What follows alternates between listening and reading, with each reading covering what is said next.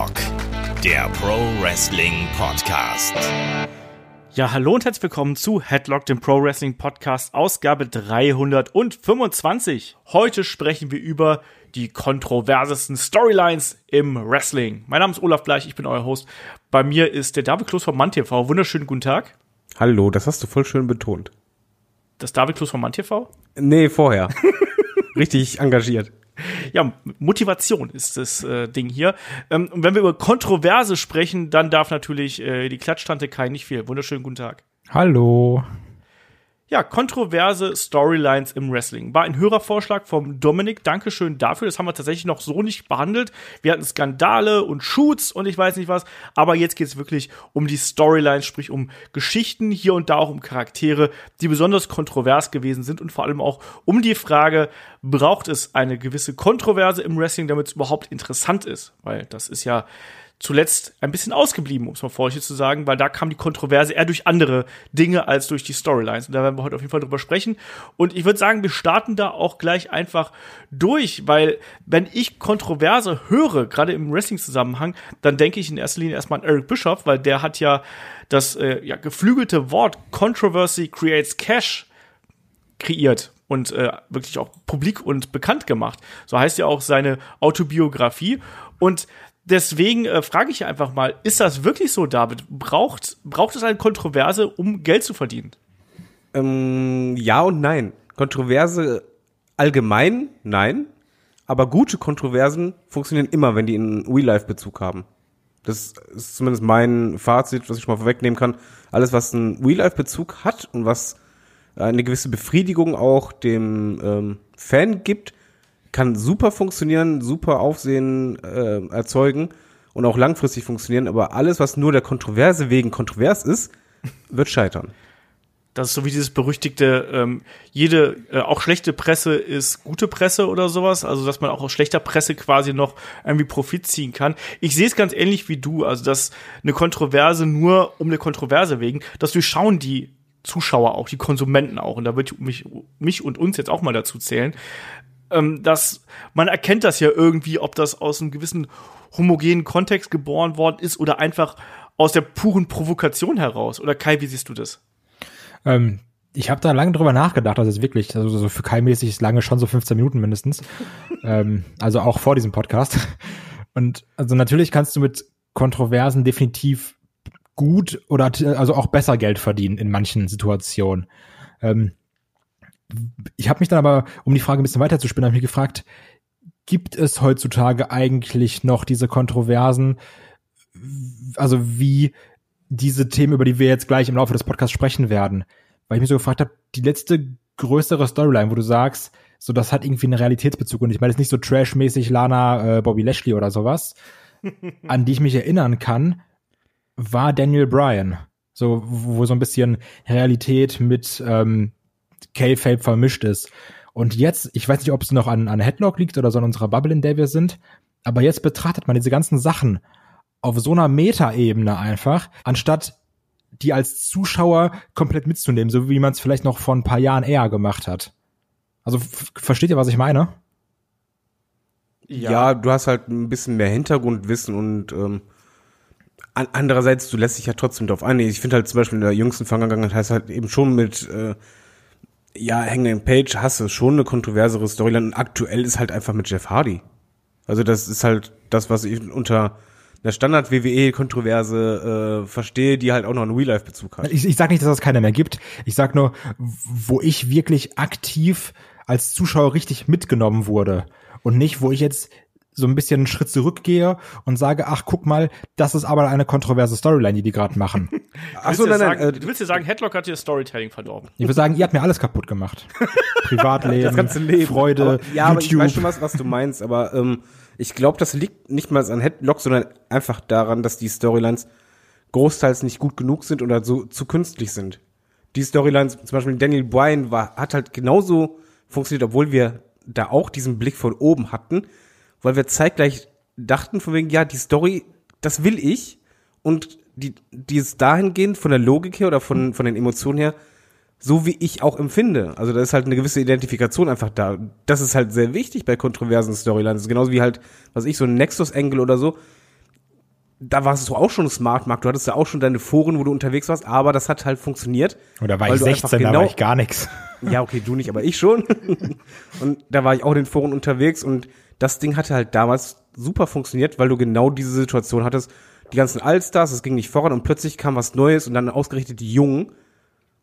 Und das gab halt dir einfach eine gewisse Befriedigung. Und das hält dich halt bei kontroversen Storylines sehr, sehr wichtig, dass du halt als Fan eine gewisse Befriedigung hast und dass es halt sich auch organisch und logisch anfühlt. Ja, und dass deine Intelligenz eben dabei auch nicht beleidigt wird in dem Sinne, sondern auch wenn du eine Storyline hast, die, man spricht ja im Englischen immer davon, dass die etwas edgy ist, also hier und da aneckt quasi. Wenn eine Storyline so ist, dann muss sie sich eben trotzdem noch so anfühlen, als würde sie Sinn machen. Wir wissen alle, dass Wrestling geskriptet ist und so. Das ist ja nichts Neues. Und deswegen ist es umso schwieriger, finde ich, eine kontroverse Storyline zu schreiben, ähm, einfach weil inzwischen dieser Vorhang der Illusion, dieser Suspense of Disbelief einfach ähm, ja, der ist ja nicht mehr da. Also wir, wir sehen das ja auch. Also, weißt du, wir gucken uns die Undertaker-Doku an, wir gucken uns das an, ähm, wir, wir treffen die Wrestler nach der Show an einer Bar oder sonst irgendwas. All solche Dinge. Das heißt, diese, diese Grenze, die es früher ähm, gegeben hat, die gibt es heute nicht mehr. Deswegen muss gerade, damit du so Kontroversen oder Emotionen kreierst, muss eine Storyline auf eine ganz bestimmte Art und Weise geschrieben sein, damit du da auch wirklich mitgehst. Das funktioniert aber noch. Das kann, das kann immer noch funktionieren, Ja. wenn man die entsprechenden Mittel benutzt. Natürlich, aber ähm, also da muss ich dann wieder in, in so ein in so in, in das Phrasenschwein von David greifen. Ähm, das ist dann wirklich, aber häufig dieses in der in der aktuellen Zeit oder so in den letzten Jahren ist es dann dieses das Leben schreibt die besten Geschichten. Wie zum Beispiel Daniel Bryan, wo da eine Realität mit Storyline vermischt wurde. Oder auch bei einem Punk, wo Realität mit Storyline vermischt wurde. Vielleicht aber noch mit einem bisschen mehr Story drin. Oder auch bei einem Kofi, wo so, also weißt du, wo dann immer so dieses reale Thema wird in eine Storyline gepackt. Oder also diese Sachen, die funktionieren dann irgendwie, aber ähm, da- dass du da wirklich merkst, okay, da, da ist gerade was echtes und daraus ist was gewachsen. Aber so wirklich nur einfach eine Storyline, die nur Storyline-mäßig da ist, ähm, ich finde, die zündet ganz, ganz selten, weil du da halt dann irgendwie auch anders drauf guckst, weil es eben auch nicht diesen realen Faktor hat. Weil wenn Sachen ähm, diesen realen Faktor haben, dann kannst du Smart Mark sein, so viel du willst, so wie wir. Dann bist du immer an diesem Punkt, den ich ja auch liebe, den du auch manchmal im Podcast hast. Ah, war das jetzt echt? Und das sind die einzigen Sachen, ähm, um jetzt mal so in Schwarzmalerei zu sprechen, wo ich sage, die noch wirklich funktionieren. Mhm.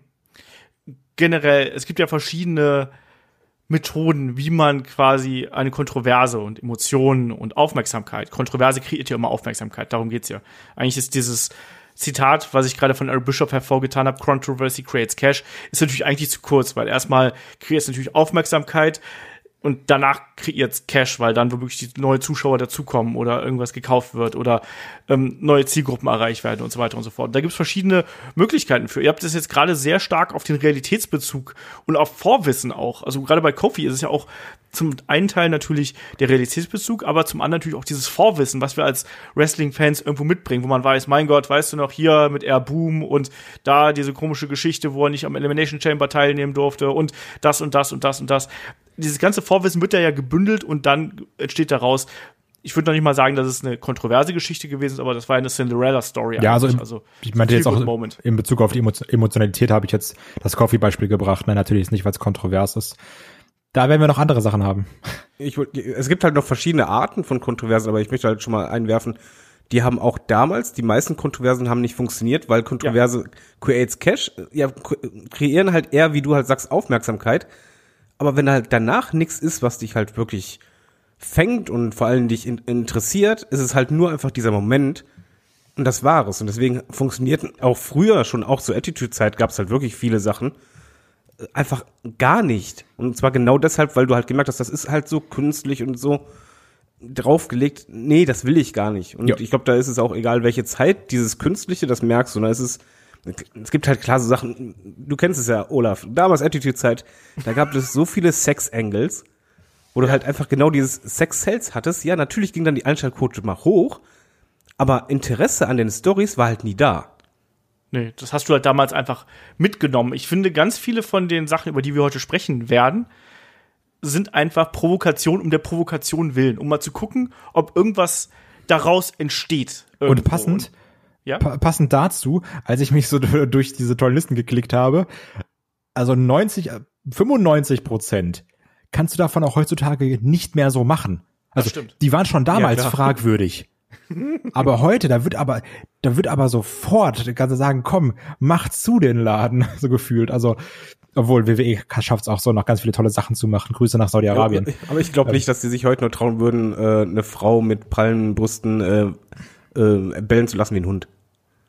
Also das machen die, glaube ich, nicht mehr. Zum Beispiel. Ich glaube auch nicht, dass man sich einen Referee zigfach versuchen lassen würde, umzubringen. Jo. Oder dass man McMahon in die Luft jagt. Warum auch nicht? Da noch drüber das gesprochen. könnte schon mal. Das könnte ich mir noch vorstellen, hundertprozentig. das kann ich mir vorstellen, das würde Dass auch vorher in. Rente geht oder was?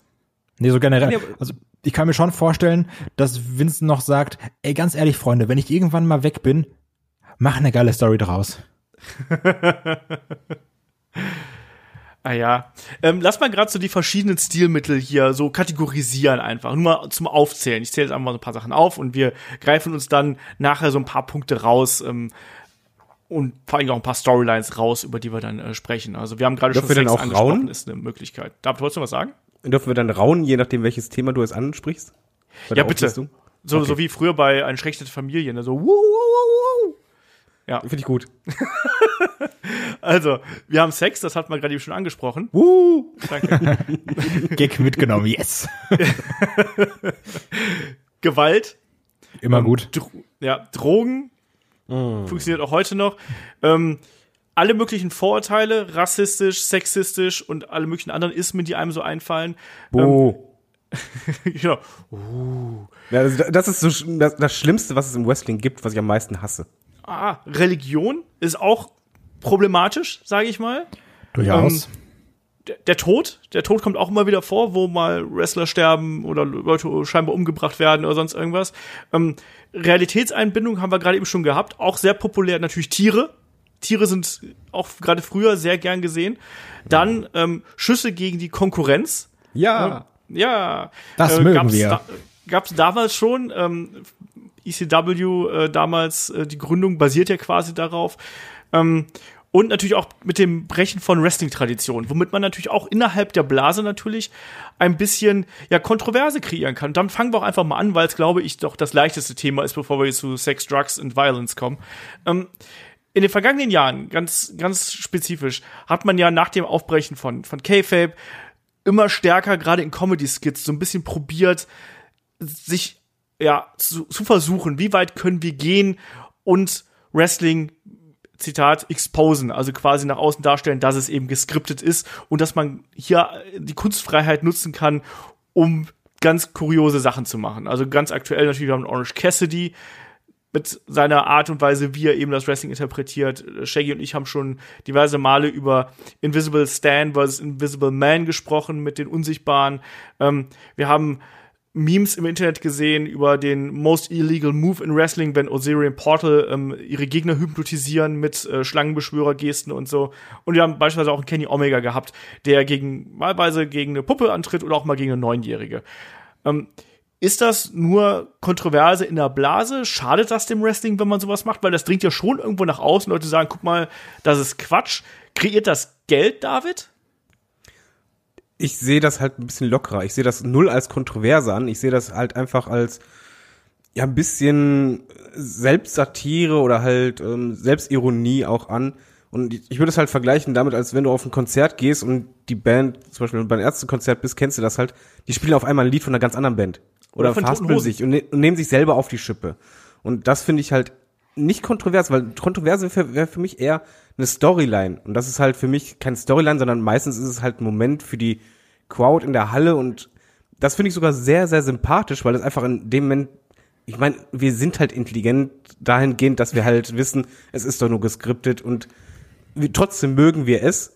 Und dass man das halt in dem Moment einfach aufbricht, genau wie bei einer Orange Cassidy, das, das erzeugt halt diese Reaktion, weil es einfach Spaß macht und sympathisch ist. Aber das ist halt für mich kein bisschen eine Kontroverse, weil es halt keine Storyline ist, die sich ernst nimmt oder so, sondern es ist einfach ein schöner, lockerer Moment, wo man halt einfach sagt, ey, wir sind doch auf Augenhöhe, lasst uns doch Spaß haben. Ja, also auch so ein Orange Cassidy, den sehe ich eher so als Comic Relief irgendwo da drin. Und ähm, das andere, was du alles angesprochen hast, die Invisible Stan gegen Invisible Man oder diese ganzen Kenny Omega Sachen, die, die sind ja auch alle schon ein bisschen älter. Das ist für, das sehe ich als YouTube-Video. Also, so, und das ist dann Publicity, das ist dann so ein bisschen Publicity für die Person, für was auch immer. Und so, das, das ist, äh, geht dann einmal so durch Facebook, weißt du, hast wieder so einen Michael Jackson, der einen Moonwalk macht oder so im Ring und dann kommt wieder so Facebook-Seiten, die he heißen lustig haha oder sowas, äh, markiere einen Freund, der das unbedingt sehen muss. Und dann guckt jeder und dann so, ah, guck mal, Michael Jackson macht einen Moonwalk. Und dann zeigt er irgendwie so ein, ähm, was weiß ich, eine, eine Clothesline, dann sagst du, ah, cool, guck mal, Thorsten, voll witzig, haha, wie früher. Und dann like das Thorsten und keine Ahnung, markiert dann Stefan da Wie deine Aufgabe griff, wo der den einen Kerl an die Klöten greift. Kennt ihr das? Ja, Joey Ryan ist momentan sehr Ja, schwieriges Thema, rotes Tuch. Okay, Entschuldigung, wusste ich nicht.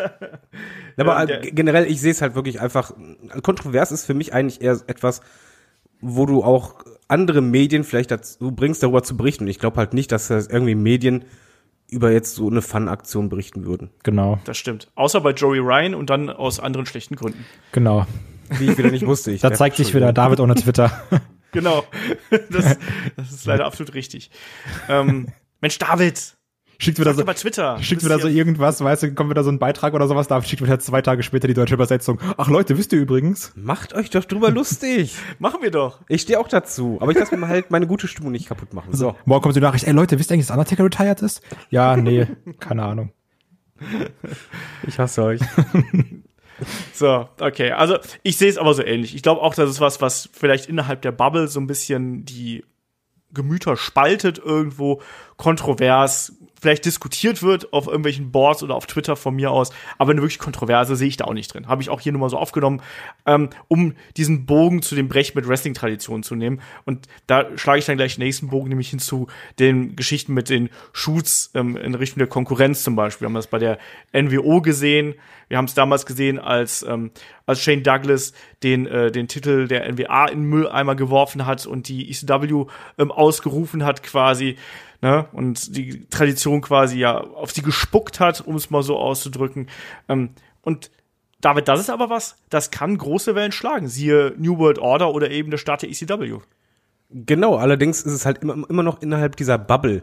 Und es ist so ein bisschen vergleichbar, als wenn jetzt, du bist Fußballfan und du siehst halt, dass jemand, der eigentlich sich als Topstürmer sieht und der macht halt nach dem Tor auf einmal den Ronaldo-Jubel. Da wirst du quasi für dein Insiderwissen belohnt und grinst dir ein und dadurch entsteht halt Interesse, was halt noch stärker ist und die Wahrscheinlichkeit ist halt einfach da, dass du dadurch andere ansteckst, die dann halt erzählen, äh, guck mal, das ist eigentlich der und der Hintergrund, guck mal, da geht's gerade richtig ab. Und dann kann es halt sehr groß werden. Aber es ist vor allen Dingen im allerersten Moment, wenn es geschieht, eine Belohnung für dich als Fan, dass du Fan bist und informiert bist.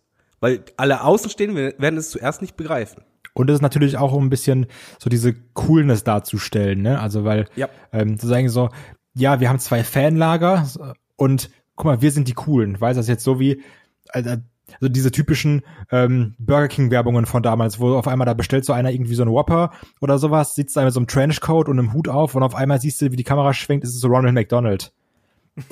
Das, sind halt so diese, wo du sagst, oh krass, da wird dagegen geschossen. So, ich kann mich jetzt sagen, ich, ich bin Fan von den Coolen, weil wir sind so die Rebellen und machen die anderen runter. Das ist ja auch so ein bisschen, um sich elitär geiler zu fühlen. Also ich glaube, du warst schon damals dann auch relativ cool mit so einem ähm, NWO-T-Shirt. Ja, natürlich. Ja? Das ist immer Coolheit. Weil Immer dieses Rebellische, gerade wenn du in diesem jungen Erwachsenenalter bist. Dieses Wir scheißen auf euch sowas. und Genau. Ja. Genau, wir, wir scheißen auf euch und vor allem wir folgen da jetzt wieder dem guten alten Hulk Hogan, ne? Der ist jetzt ziemlich cool wieder. So. Hey Leute, alte ich bin's. Rebell. Hi, du Nee, das ist halt eben so das, äh, eigentlich ironisch. Aber ich glaube, bei der NWO zum Beispiel, da hat mehrere, haben mehrere Dinge zusammengespielt, dass das eben so groß geworden ist. Das war zum einen dieses, ähm, dieser Bruch mit der Tradition und zum anderen natürlich auch diese die Verbindung. Du wusstest nicht genau, was ist echt, was ist fake, was ist irgendwie Storyline. Damals gab es auch noch weniger Informationsmöglichkeiten, da gab es kein Twitter, da hat David sich noch wohlgefühlt. Und äh, Das ist ein reiner Bash-Podcast. Das kommt jetzt alle bei jeder Möglichkeit hier mit Twitter eingeführt. Ähm, und zum anderen aber natürlich auch, dass du, dass du da auch eine, so eine, ich glaube, wären das nur Hall und Nash gewesen und vielleicht noch irgendjemand Drittes, von mir ist auch Sting, ähm, dann hätte das nicht, wäre es nicht so groß geworden. Aber dadurch, dass du mit Hogan jemanden gehabt hast, der plötzlich ähm, zu, vom, vom Babyface, der, das, das er über Jahrzehnte verkörpert hat, zum Heel geworden ist. Dadurch hast du es eben geschafft, durch diese Kontroverse, um das schöne Wort wieder aufzubringen, das auch noch in den Mainstream zu bringen. Weil auf einmal war Hogan böse. Aber da auch wieder, das Wichtige ist wirklich da dieses Hintergrundwissen. Ja. Weil bei Hall und Nash, die haben ja genau damit gearbeitet, haben ja, Ja, ja, gesagt, klar. ihr wisst, wer wir sind. Und bei einem Hogan-Turn ist auch einfach das Hintergrundwissen, der ist so beliebt und jeder kennt ihn als, als Face, als diesen, ja, isst deine Vitamine und äh, trainiere jeden Tag und so weiter. Und umso krasser ist es. Aber wenn du halt das nicht gehabt hättest, hätte es nie funktioniert, wie du halt schon sagst. Nimm halt einen, dritten Star, der nicht so groß wäre. Wäre vielleicht niemals so riesig geworden. Aber anfangs war es halt wirklich so, oh, Wrestling-Gemeinde erstmal, wir wissen genau, wer ihr seid. Oh, ist das echt oder nicht echt? Und dann kommt halt Hogan, der größte Face ever, und dann plötzlich turnt er. Und das kann einfach nicht wahr sein. Alles, was halt, gerade das, was dir wichtig ist als Fan, woran du dich gewöhnt hast, wenn da plötzlich eine Änderung drin ist, kann das sehr viel bewegen.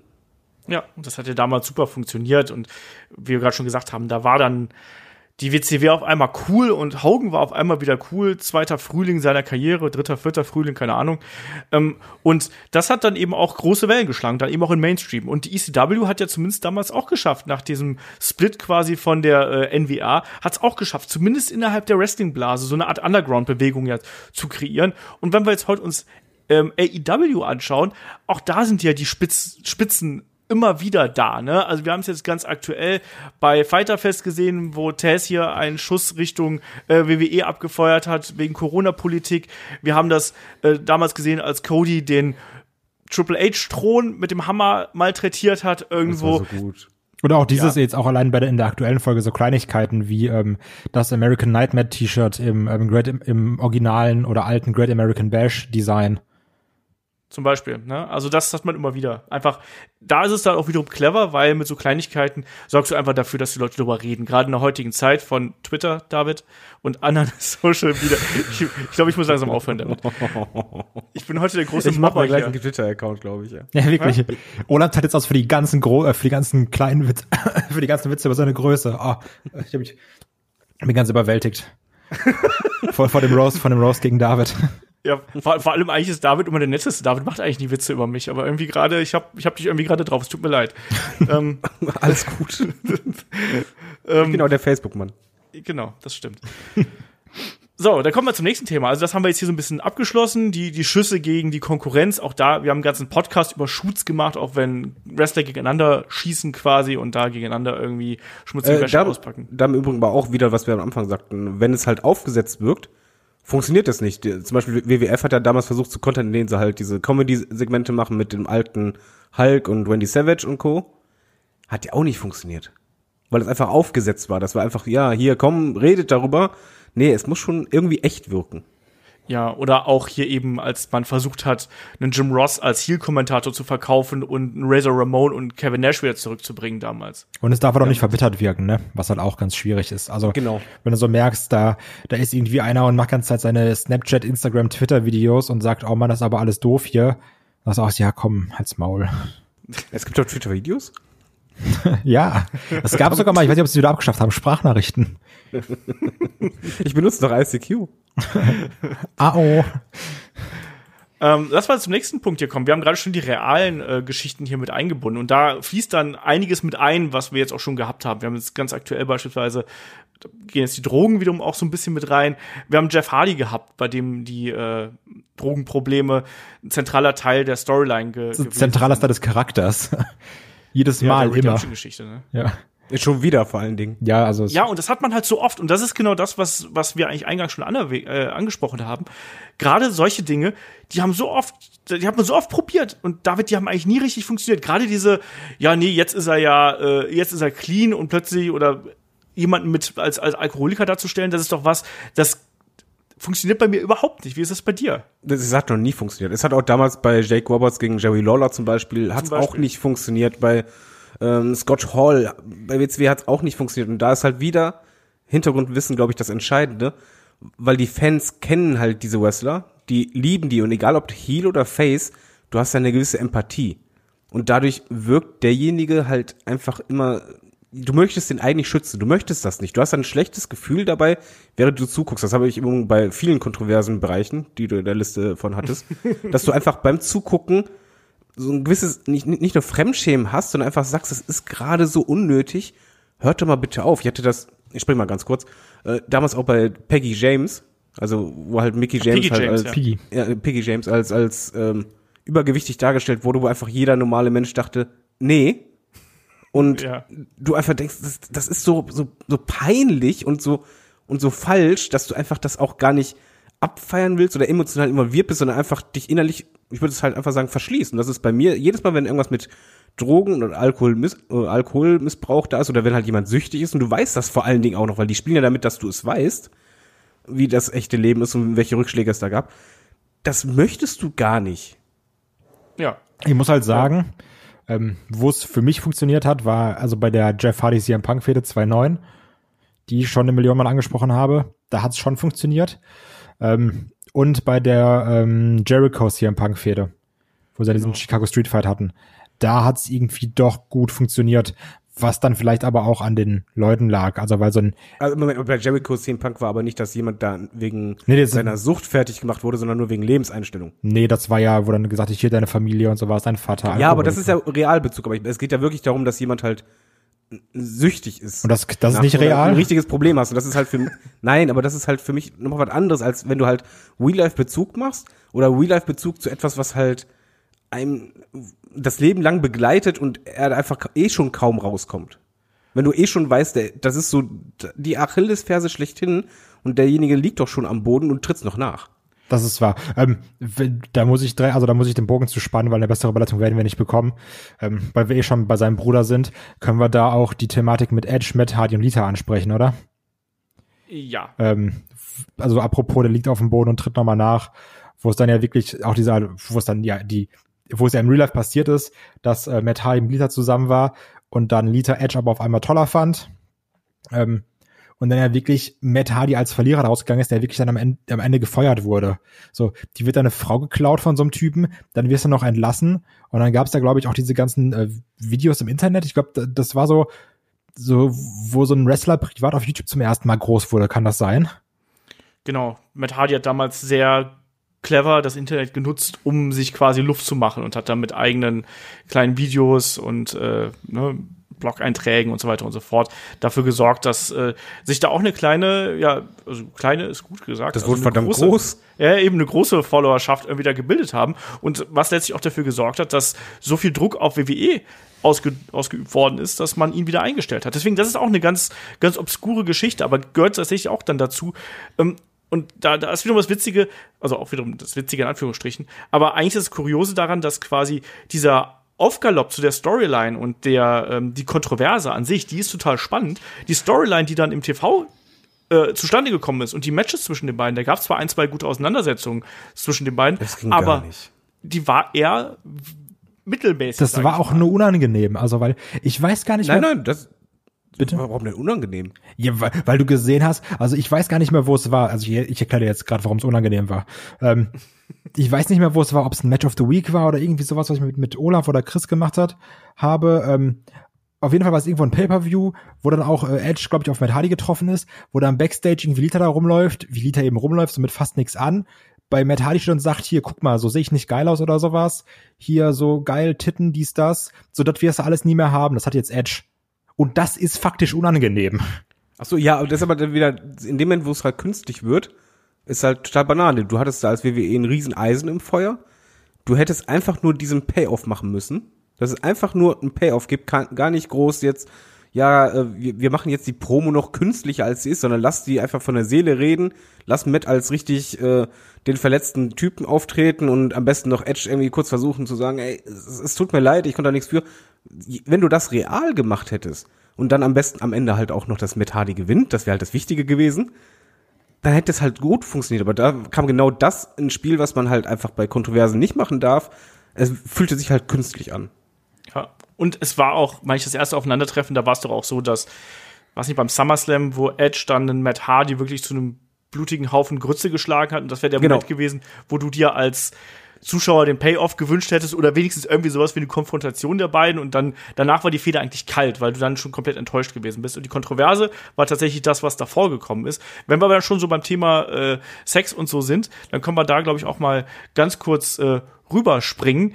ähm, David hat gerade schon beispielsweise angesprochen hier ähm, die berühmte Geschichte mit äh, Trish Stratus und Vince McMahon und äh, den entsprechenden Vignetten dazu. Kontrovers, unangenehm und vor allem auch natürlich was, was aus heutiger Sicht überhaupt ähm, nicht mehr geht. Und eklig. Und, und eklig. Ähm, generell natürlich der Umgang ähm, ja, mit, mit Sexualität im Wrestling wird natürlich oft überstilisiert und es ist natürlich auch oft so, dass man da über Vorurteile geht. Generell Kann der, ich da, David zuerst. David. ich wollte da kurz nachfragen. Ich habe es bei der Recherche einfach nicht mehr rausgefunden, wie die beiden hießen. Es gab doch sogar eine Fehde von zwei Diven, ich nenne sie nicht Wrestlerinnen, wo es dann darum ging, dass die eine mit dem Vater der anderen eine Affäre hatte und der dann noch, so, sogar noch einen Herzinfarkt deswegen hatte und sowas. Ja, Weißt das du noch, war wie die Don, hießen? Don Marie und, und Tori Wilson samt ihrem Vater. Weiß nicht mehr, wie der heißt. Aber auf jeden Fall, da, das war halt auch einfach nur oh, zum Fremdschämen peinlich und bei Sex ist es, glaube ich, bei WWE immer so gewesen oder beim Wrestling generell immer, das war halt für den Moment, aber keine einzige Storyline hat funktioniert. Das Einzige, was funktioniert hat, ist die Live-Sex-Celebration von Edge und Lita. Die hat gezogen. Ja, ja, nein, das hat gezogen, aber das war auch, weil es halt nicht als Storyline groß gemacht wurde, sondern es gab halt, war der große Moment, darauf wurde hin äh, angearbeitet, beziehungsweise wurde halt gesagt. Dann gab es den Moment und Ende. Und das Schlimme ist halt in dem Moment, jedes Mal, wenn Sex als Thema war und es war eine Storyline, wurde es halt vor allen Dingen peinlich und halt dieses künstlich eklige, das, das geht halt nicht. Das ist so wie bei Star Wars Episode 2, wenn du eine Love Story hast und einfach nur denkst, oh nee, hör auf. Es geht aber um, um die niemand auf. Meerschweinchen reitet, ist alles gut für mich. Boah. Man darf aber trotzdem nicht vergessen, diese Sachen, also natürlich, du merkst ja wirklich, damals war da ja auch ein ganz anderer Blick auf die Frauen. Ne? Also das haben wir jetzt ja auch im, im Rahmen von Speaking Out gemerkt, aber auch so generell so dieses, das, das war ja nur Eye Candy, das waren ja keine Wrestlerin. Ne? Und trotzdem hast du ja auch heutzutage noch so Sachen. Also ich erinnere mich noch an diesen Moment, den ich auch ganz, ganz schlimm fand. Ähm, irgendwann, keine Ahnung, 2014, 15, 16, irgendwie da so um den Dreh, wo dann äh, The Rock da ist. Der große The Rock, der Saubermann The Rock und irgendwie Backstage da rumläuft und so jedem so einen Spruch drückt und auf einmal steht der Lana und dann auch so sagt so, ja, hier, du komm, mein Hotelzimmer oder sowas. Und das fand ich auch super unangenehm. Könnt ihr euch da noch dran erinnern? Weil ich mir auch Aber gedacht er hat habe, halt den Strudel erwähnt. Genau. Und darum ging es halt einfach, das war halt einfach von der Catchphrase her eine Anspielung, wegen damals mit Lillian Garcia immer. ja, aber das hätte, also, ja, kann man sagen, so, ja, so, so war er halt damals, aber das, damals, aber das musst du dann auch nicht mehr machen in der Zeit, bin, also meiner Meinung nach. Vielleicht ist das wieder so Twitter übersensibel, aber ich fand schon so, ja, klar, du bist The Rock, aber vielleicht hätte man sich das Ding jetzt klemmen können. Ja, ich, ich sag mal so, ich, ich, ist vielleicht wirklich, weil aus der Attitude-Zeit äh, ich da eher komme, ich finde das halt wirklich nicht so schlimm. Ich leg das auch nicht immer auf die Goldwaage. Ich mag genauso gut auch in Promos, wenn einer halt mal dem anderen äh, ein bisschen äh, einen Tiefschlaf verpasst, weil er halt äh, irgendwelche sexuellen Leistungen nicht bringt oder irgendwie eine Anspielung auf irgendeine Affäre oder sonst was. Ich mag das halt, wenn das halt ein Nebensatz ist. Es darf halt nie, und das ist halt, glaube ich, bei mir das Wichtige, es darf nicht der Fokus sein. Wenn es der Fokus ist, dann habe ich ein Problem damit. Wenn es halt so beiläufig ist, finde ich es halt funny. Ja. Ja, nee, finde ich, kann, nee, weiß ich nicht, finde ich nicht. Finde ich einfach scheiße. so. Ähm, trotzdem, kontroverse Storylines mit äh, sexuellem Hintergrund. Ich erinnere mal beispielsweise damals, als ein Goldust sich versuchen wollte, von Razor Ramon den IC-Belt zu holen. Ähm, wo du ganz klar diese ähm, Homosexualität und diese An äh, ja, Annäherung von Goldust an Razor Ramon ja gehabt hast und wo ein Razor Ramon damit ja gar nicht umgehen konnte. Also auch da so dieses, dieses Klischee, was natürlich da aufgegriffen worden ist irgendwo. Äh, Hier muss man aber, glaube ich, sagen, das hat aber auch viel damit zu tun, dass es einen Unterschied gibt zwischen Europa und Amerika. Das gibt's halt bei vielen kontroversen Storylines, wo ich mir einfach denke, wieso macht man das? Und zeitgleich in Amerika gehen die Leute voll mit. Also, das hast halt gerade bei so homophoben Sachen, das ist halt in Amerika zumindest damals, aber heute würde ich halt immer noch sagen, deutlich kontroverser als hierzulande vielleicht. Boah, das hast du halt aber hier- auch hier noch extrem. Also ja, schon. na, nochmal. Ich sag ja nicht, dass es das hier nicht gibt, aber es ist halt im Vergleich, glaube ich, schon was anderes. Es ist genauso wie halt dieses äh, We the People äh, Storyline, wo halt mit, oder mit Rassismus generell immer der böse Russe. Ich glaube halt, in Deutschland würde man halt nicht so Reaktionen ziehen, dass die Leute halt wirklich Aggressionen dann zeigen äh, in der Crowd. Das ist dann hier einfach ein, bisschen anderes Denken. das Witzige dabei ist ja auch immer, du merkst es ja, wenn so ähm, WWE-Hausshows irgendwo hier in Deutschland sind oder sowas und ich so sagen so, ja, jetzt bin ich hier in Düsseldorf und wer es halt so Amerika wäre so, ja, geil, Düsseldorf, Junge. Und hier in Deutschland ist es, ja, keine Ahnung, Alter. Also ich bin hier hingefahren aus Köln oder aus Bonn oder aus Essen oder aus Dortmund, I don't care. So, das, du hast da ja wirklich dieses, ich bin stolz auf meine Stadt, ich bin stolz auf mein, auf mein Land. Das hast du da ja viel krasser. Und das haben wir auch schon mehrfach über Headlock besprochen. Ähm, wie komisch das ist, diese, der böse Russe Storylines zu sehen oder wenn dann auch wieder ganz am Anfang noch Lana und Rusev irgendwie da waren und Lana so eine Promo gehalten hat, ja, hier, äh, scheiß Amerika, obwohl irgendwie noch so dieser Wladimir Putin. Putin Appreciation Night war, Oh Gott, das, Ähm, das war so schlimm. wo du so als Europäer sitzt und dir denkst, also, Mann, das ist einfach auch alles gerade egal. Ganz, ganz im Ernst, ich mochte Und jeder das dachte, damals. das, ja, aber jeder dachte doch nur, hey Mann, das ist Bulgare. Schade. Ja, das war halt das Problem. Aber ansonsten, also ich, tatsächlich diese, ähm, diese, An diese, diese Einführung von Rusev damals mit, äh, mit Putin, wo er dann die Ehrenmedaille bekommen hat, das fand ich super. Und, und das hat auch, das hat auch bei mir funktioniert. Ja, aber der Unterschied ist ja, du nimmst das nicht so ernst. Ja, natürlich nicht. Und das ist Ja. halt, das ist halt das, was ich versuche zu meinen, äh, zu sagen, weil halt in Amerika hast du halt wirklich oft, dass halt da richtig bei manchen da Hass entsteht. Dass er wirklich so, so, so Antipathie, auch damals hier bei, bei Hogan äh, gegen Sergeant Slaughter und Co. oder halt, wenn du halt rassistisches hast oder auch religiöses, ich glaube religiöse Storylines, die sind halt in Amerika da drin, die ja komplett durch. Also, oh mein Gott, das darf man nicht machen. Gott hat uns das gegeben. Siehst ja selbst bei Corona und so weiter, wie die Leute abgehen. Und hier wäre das halt einfach so chilliger, weil das gar nicht dieses Publikum ist.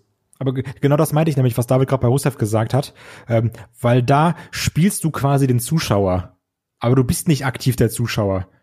Weißt du, weil so, du als Olaf hast dann gesagt, so ich gehe jetzt mal einen Schritt zurück und guck mir das mal als gespielter Zuschauer an. So und und guck mal, wie die anderen so reagieren da drauf. Ich fand das ehrlich lustig. Ja, aber du hast es halt als, als. Konsument halt einfach wahrgenommen. Du warst halt nicht so von wegen so, ey, der will mal ein Land angreifen. Ah! Ja, weil ich Wrestling und echtes Leben voneinander trennen kann. Mann. Ja, aber ich das, weiß nicht. Das ist halt schon, ja, manchmal, ne? Ähm, lass mal hier zurück zum Thema kommen. Wir schweifen heute unfassbar ab hier. Gar nicht, weil wir bei Putin kontroverser geht's gar nicht. Das stimmt, das stimmt. Putin, äh, ich, ja, ich, ich mochte das damals so, aber Rassismus wollen wir auch noch separat in einem Podcast äh, behandeln. Deswegen klammern wir den heute hier mal so ein bisschen aus. Wir waren beim Thema Sex und wir waren gerade auch beim Thema Homosexualität mit Golders Charakter. Und Homosexualität gab es ja auch noch in anderen Storylines. Das war beispielsweise bei ähm, Billy und Chuck damals auch wieder äh, ja auslaufende Attitude-Zeit eigentlich. Billy Gunn, ähm, ne, Mr. Ass, Billy Gunn und Chuck Palumbo damals. Und die beiden haben sich ja auch quasi in den Shows angenähert, ne, um, und da wurde ja dann tatsächlich auch sowas wie eine ja, Schwul-Storyline kreiert und WWE hat es ja wirklich auch nach außen hin verkauft. So, nein, wir nehmen das ernst, wir fassen das sensibel an und äh, ne, es sollte ja dann sogar den, den großen Payoff zum Abschluss geben mit der Hochzeit der beiden, was ja wirklich dann auch äh, groß angekündigt geworden ist. Und dann war es ja so, dass dann äh, ja quasi die beiden einfach gesagt haben, Moment mal, wir, sind doch hier gar nicht Billy und Chuck, wir sind doch äh, so und so. Und ja, wir sind wir sind doch echt, wir, sind, wir spielen doch hier nur Rollen. Und wir sind doch eigentlich gar nicht schwul. Und damit war das Ding dann gelaufen. Und wo du halt richtig gemerkt hast, die haben sich da so komplett in eine Sackgasse gebuckt. Weil, ähm, korrigier mich, wenn ich falsch liege, aber das war doch wirklich eigentlich vernünftig durchgezogen. So nach dem Motto, dass dieses Schwulsein von den beiden, das ist eigentlich gar nicht schlimm, das ist egal. Ja, ja. Ich Ne? fand's auch nicht Ja, so aber, schlimm. aber es ja. hatte einfach nicht bei, sorry, wenn ich jetzt irgendwie anti-Amerika klinge, das hat nicht funktioniert. Die Reaktion, da kannst du auch irgendwie einen Heuballen in die Halle werfen, ist genauso laut. Also es hat nicht funktioniert, weil die Leute da nicht das, das akzeptieren wollten oder sonst irgendwas oder involviert sein wollten. Die wollten das einfach nur nicht sehen, wie zwei Männer sie mögen. das Es stimmt. hat, es hat damals wirklich nicht funktioniert. Es war schrecklich. Und das ist halt einfach dann eine der typischen Storylines, wo du einfach merkst, okay, wir müssen mal mit den Stecker ziehen. Das stimmt, auf jeden Fall. Aber, aber ich, ich stimme euch beiden tatsächlich zu, weil ich sehe es auch so, dass man hier quasi aus dieser Nummer nicht mehr rausgekommen ist, weil man äh, quasi beide Seiten, die man hier irgendwie ansprechen wollte, nicht mehr erreichen konnte. Da wärst du nicht mehr rausgekommen. Und entsprechend kam dann irgendwie so ein äh, ganz merkwürdiges Ende dabei raus. Ähm, wenn wir gerade beim Thema Sex noch sind, ähm, Mark Henry, die alte Sexmaschine, ne, Se- Sexual Chocolate haben wir damals gehabt. Und da gab es ja auch diverse äh, Ausschläge in alle Richtungen. Also da gibt's ja unter anderem die Geschichte, wo er ja auf China stand und China dann ja äh, ihre ähm, ihre Freundin mitbringt, die dann eine Transsexuelle, äh, eine Transsexuelle gewesen ist, wo sich dann Mark Henry übergeben hat zum Beispiel, ähm, als sie dann gemeinsam im Bett gelandet sind. Und äh, Mark Henry hat ja dann auch die Storyline mit Mae Young noch gehabt, beispielsweise. Ja, gut, aber da muss ich auch sagen, ähm, es ging da ja auch, glaube ich, darum, dem so viel Kacke wie möglich vorzuwerfen, damit er seinen hochdotierten Vertrag kündigt. Ja, das und er einfach gedacht hat, Leute, ich mache hier auch einfach mit und ihr bezahlt mich dafür. Und Also also hat auch noch connected. Ja. Also da war ja, das waren ja so ein bisschen zwei Sachen natürlich, ne? Also da war ja dann auch wirklich bewusst, wir geben dir richtig kontroverse Sachen richtigen Müll, den du am besten gar nicht machen willst, weil er dir selber unangenehm ist. Und was ist dann mit so Sachen wie hier Schwangerschaftsgeschichten? Auch da, May Young hat mal mit der Hand. Nur so als ein Beispiel. Und andere Beispiel natürlich die berüchtigte Sache mit, äh, mit Lita und Kane und dem verlorenen Baby und äh, Snitsky, der dann die Babypuppe bis äh, in, in die dritte Reihe Oberrang schießt. Ver verlorene Babys hatten wir schon mehrfach, ne? Ja, ja, eben. Das ist, das ist auch etwas, das möchtest du halt einfach nicht sehen. Das ist auch einfach nicht witzig. Genau, das ist weder witzig noch spannend, das ist einfach nur, nee, lass das doch bitte weg. Genau. Also das sehe ich halt genauso. Ich sehe auch, da sehe ich auch keinerlei Unterhaltungsfaktor innerhalb dieser Geschichte, wo ich sage, ja man, jetzt, jetzt habt ihr mich aber komplett abgeholt mit äh, This is not my fault, Gene Snitsky oder sowas in der Richtung. Aber komplett abgeholt haben sie sich damals, als dann irgendwie mal ein Kane oder Triple H mal in den Sarg reinsteigen und richtig loslegen, ne? Genau, das war super. Ich muss sagen, das habe ich damals erstmal gar nicht so, ich habe das so zu der Zeit eher so schon regelmäßig geschaut, aber nicht so 100% konzentriert. Ich habe erst im Nachgang, habe ich das wirklich erst geschnallt, dass da einem Kane die Nekrophilie hier vorgeworfen worden ist. Also auch das, wie kommt man denn darauf, sowas zu machen? Frag mal Vince. Ich glaube halt manchmal, äh, dass Backstage äh, gewisse Leute einen sehr skruden Humor haben äh, und dann halt über Sachen lachen bei der Planung, die halt dann am Ende kein anderer lustig findet. Da fällt mir übrigens ein, das wäre doch sogar, also das müsste man irgendwann mal vielleicht als, als Patreon-Special machen, wo man mal die ganze Karriere von Kane aufarbeitet und guckt, was er alles gemacht hat. Haben wir Also- schon mal gemacht, tatsächlich. Also wir haben einen Karriere-Podcast zu Kane Gibbs. Ne, aber ich meine, ich meine so komplett mit allen Sachen, die, die ihm vorgeworfen werden. Ach du, ja. Also weißt du, so, so Storyline-mäßig. Das meine ich, so dieses, okay, der hat das Haus angezündet, wo, glaube ich, auch seine Eltern drin gestorben sind. Mit dem Undertaker als Bruder oder sowas. Also so diese ganzen Sachen, wo du, wo du denkst, okay, der Typ, der hat eine Vorstrafenregister. Von hier Und der bis ist jetzt keine Bürgermeister. Und, ich, und jetzt ist er Bürgermeister. Und einfach mal das Ding zurückverfolgen. Das, das, ich, ich glaube, darüber könntest du ganze Doktorarbeiten schreiben. Ja, das äh, ist wahrscheinlich, ist wahrscheinlich richtig, ja. Ähm, dabei sind wir beim nächsten wunderschönen Thema angelangt, was eigentlich auch nie so richtig Spaß macht. Und das ist der Tod in allen möglichen Formen. Und ich habe jetzt noch mal so ein bisschen geschaut, wir haben ja schon gerade angesprochen, also über Vince McMahon und, der explodierende Limo sprechen wir gleich noch mal. Aber es gibt ja auch so ein paar äh, andere obskure Geschichten. Beispielsweise, wir haben gerade die Sache mit äh, Road Warrior Hawk beziehungsweise hier Alkoholismus angesprochen. Aus dem haben sie auch eine Storyline gemacht, wo er dann im ja, Schlusssegment quasi vom Titantron gesprungen ist und sich umgebracht hat, weil er die ganze Situation nicht mehr äh, verkraften konnte. Jetzt mal ganz ehrlich, wer sitzt da beim, beim Whiting-Team oder bei den Konferenzen und denkt sich so, ey Jungs, das ist eine richtig gute Idee, lass das mal machen. Ich komme darauf nicht klar. Ich würde ich würd gerne dabei sitzen, wie der erste Pitch gemacht wird. Also dann so, okay, also das könnte jetzt ein bisschen komisch klingen, aber hört mal bis zum Ende zu.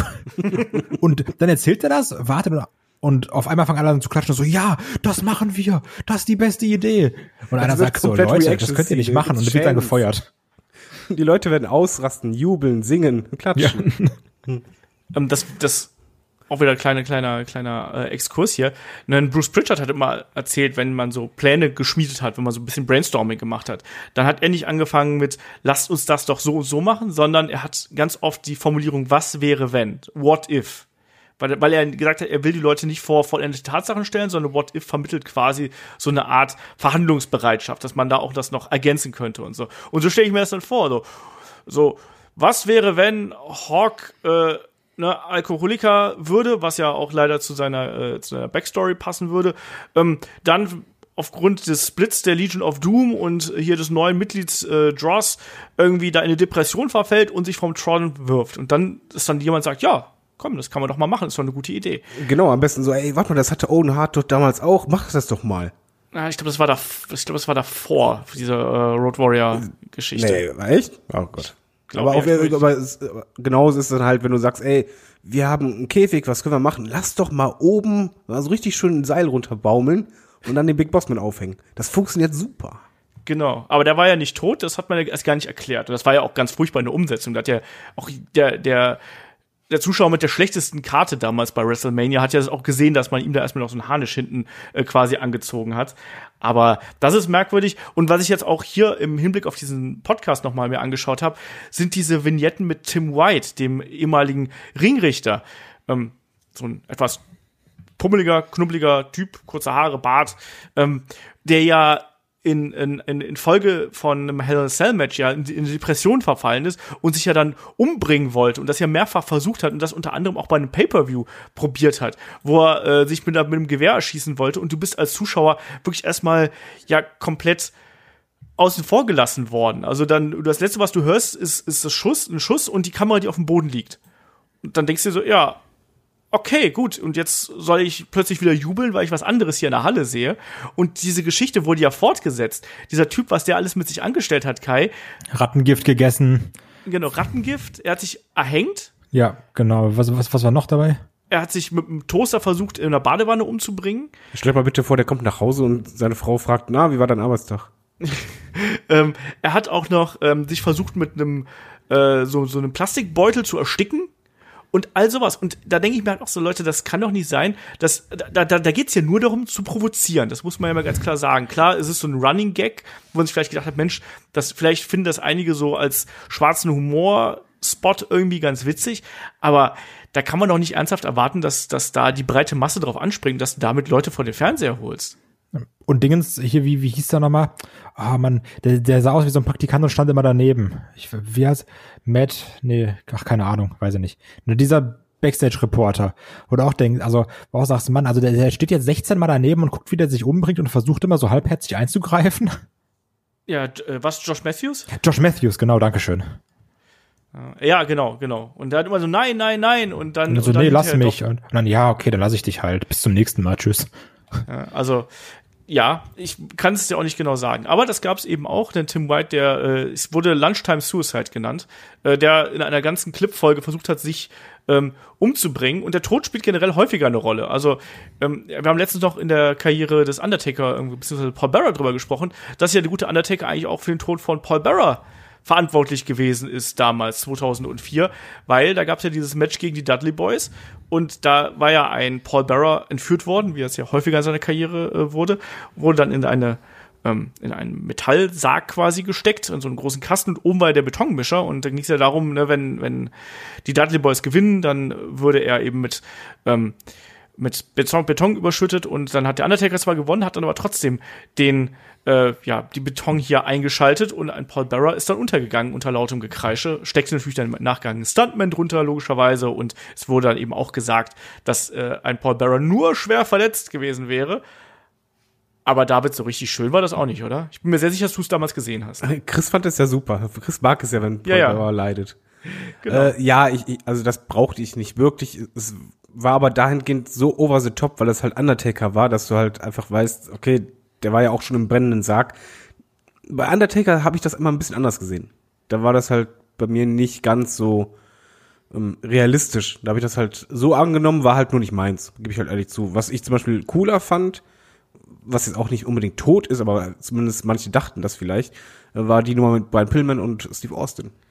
die Sache mit der beim- Pistole. ja, die hat bei mir super funktioniert. Ich, ich weiß, das ist, das ist zum Beispiel eine richtig kontroverse Storyline, wo ich mir sogar gewünscht hätte, dass sie weiterging, weil das einfach so cool war und äh, so real. Man hätte einfach machen können, er hat daneben geschossen oder so. Aber das fand ich halt wirklich spannend. Da war ich halt drin. Aber da, das war halt auch zum Beispiel so real, dass du halt gemerkt hast, ui, äh, da müssen wir mal schnell abbrechen, weil da viele Leute dachten, äh, das ist halt wirklich echt. Da haben ja auch die Nachbarn damals die Polizei gerufen. Wegen Ja? dem Geschrei und so. Da- Weil, ne, da stand dann auch dann hinter die Polizei vor der Tür. Das gehörte dann eben auch dazu.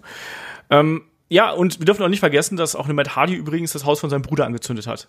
Und, also, ne, laut Storyline. Äh, vor allen Dingen der Hund. Das, Und, oh Gott. und den Hund dabei um, umgebracht hat, ne? Und wo dann Matt Hardy, äh, Jeff Hardy auch hinterher auch gesagt hat, du bist ein Tier, ne, du bist verrückt, aber genauso bin ich. Und dann geht dann die Fehde mit den beiden weiter.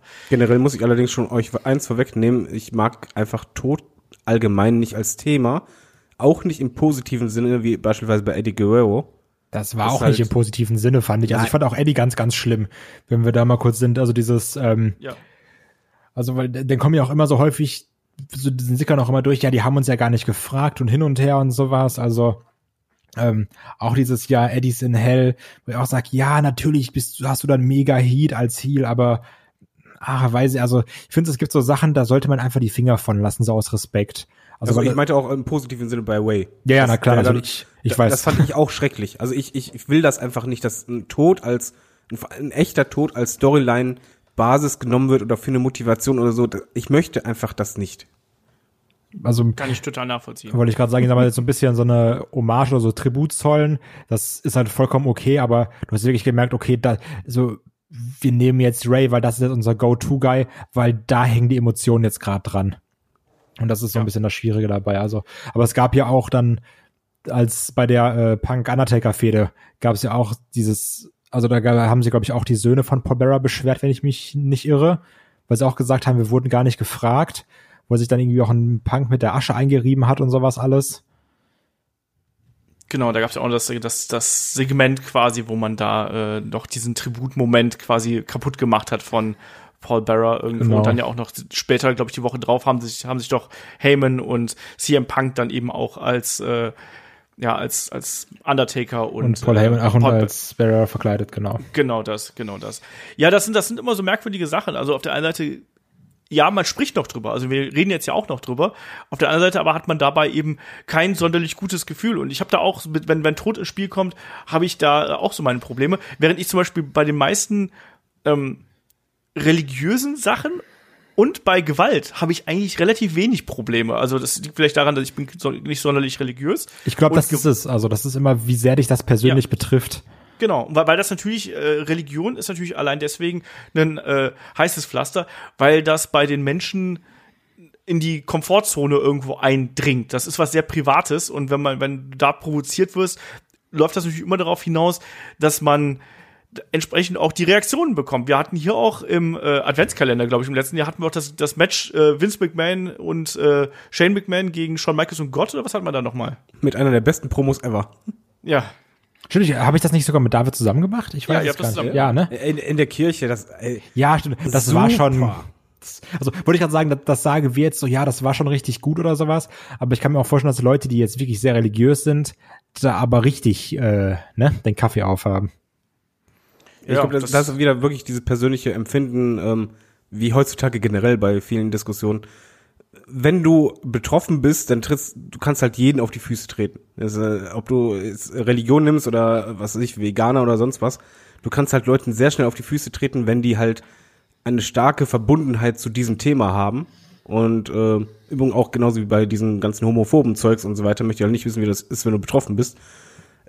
Das, ja, ist halt nicht nur kontrovers, es kann halt auch sehr, sehr negative Reaktionen nach sich ziehen oder halt auch Leute im schlimmsten Falle verletzen.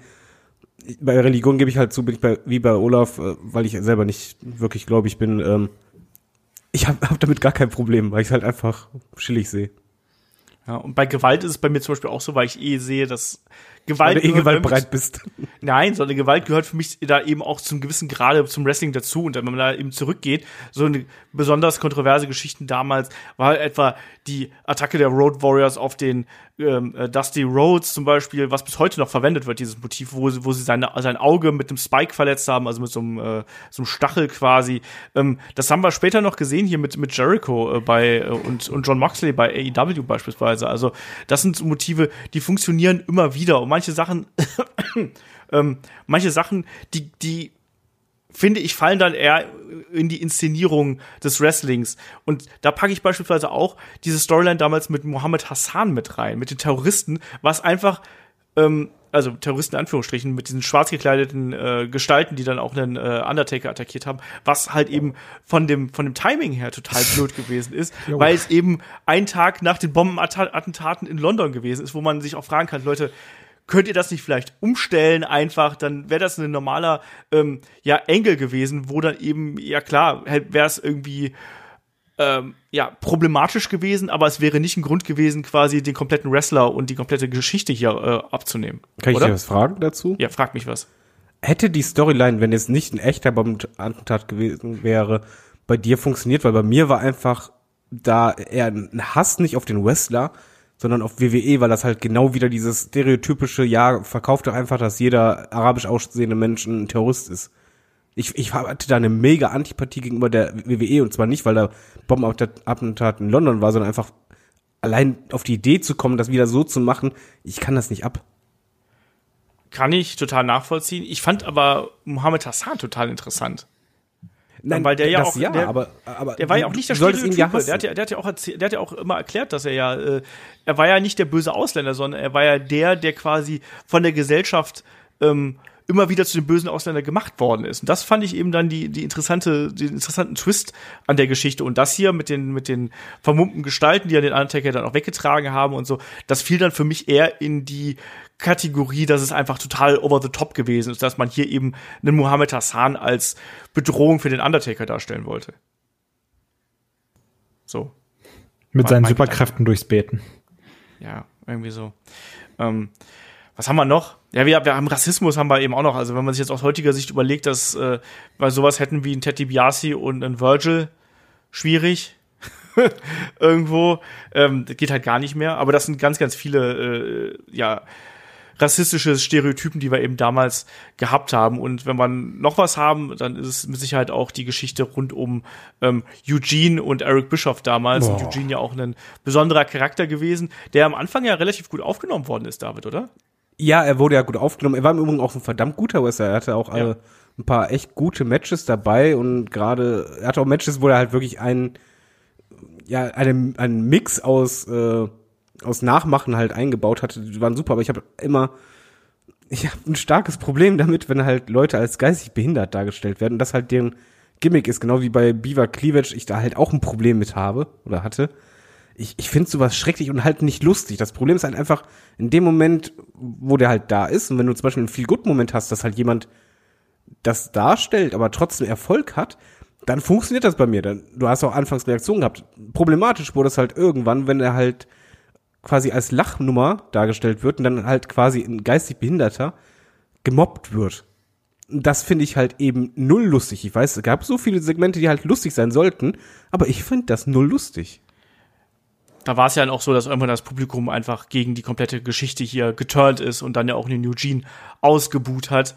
Ähm, Eugene ähm, als Wrestler ja durchaus äh, auch ein guter gewesen, muss man sagen. Nick Dinsmore, Trainer und sowas, äh, ist, ist, ein, ist ein guter Wrestler.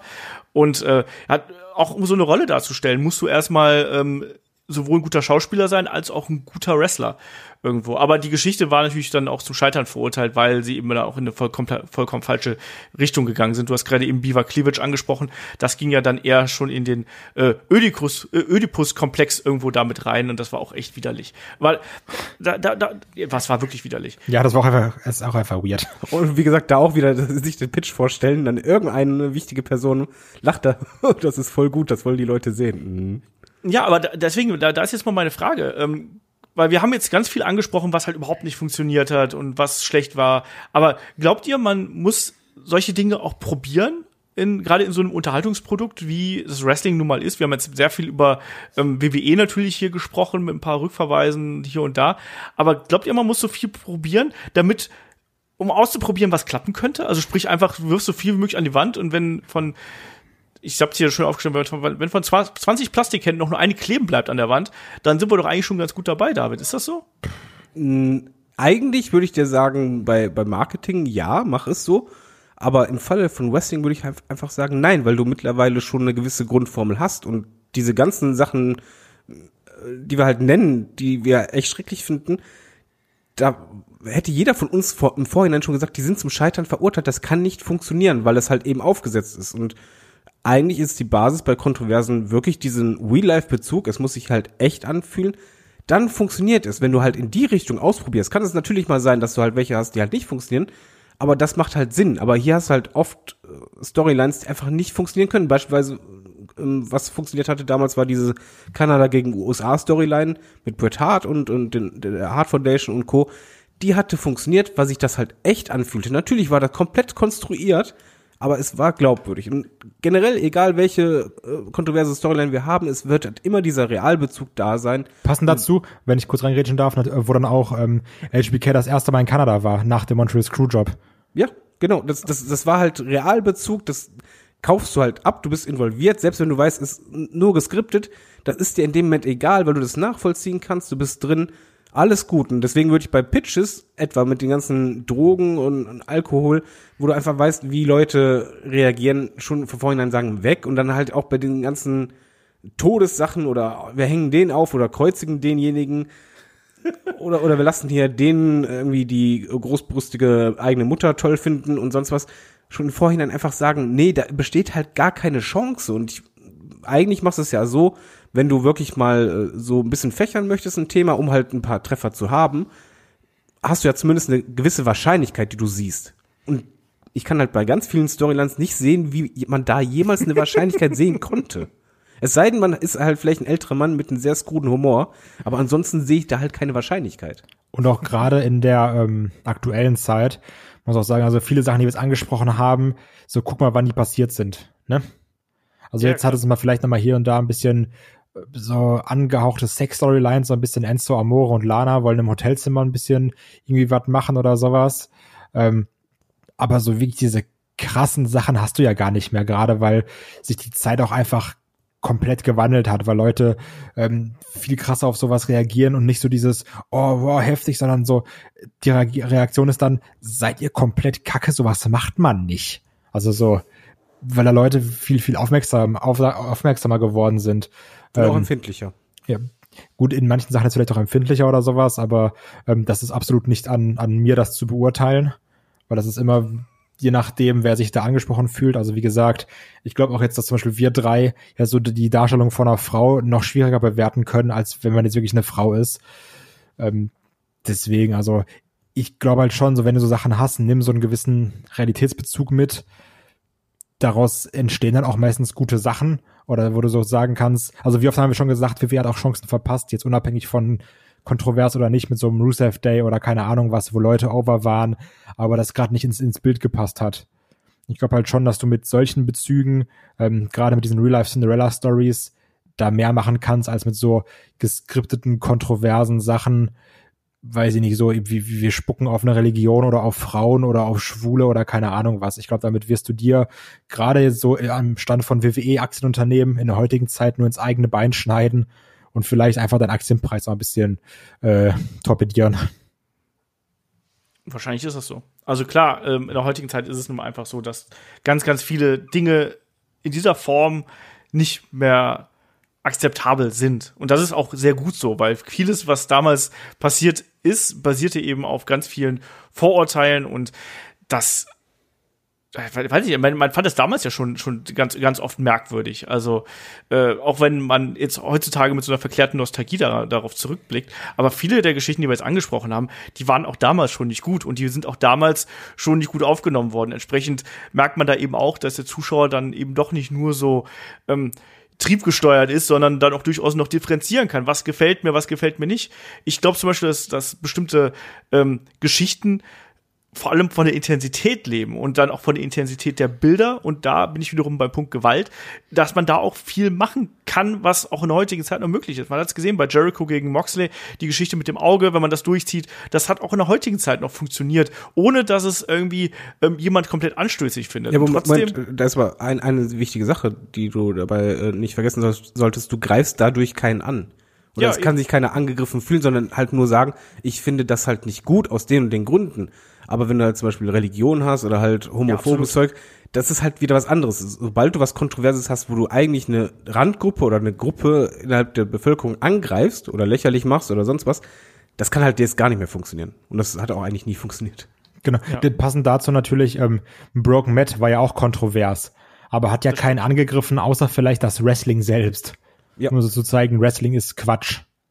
Ähm, das hat dann ja auch wieder gut funktioniert, weil man das alles so lachend hingenommen hat oder sowas. Und ich, es gab ja auch Leute, die gesagt haben, was ist denn das denn für ein Müll oder sowas? Das ist doch kein Wrestling.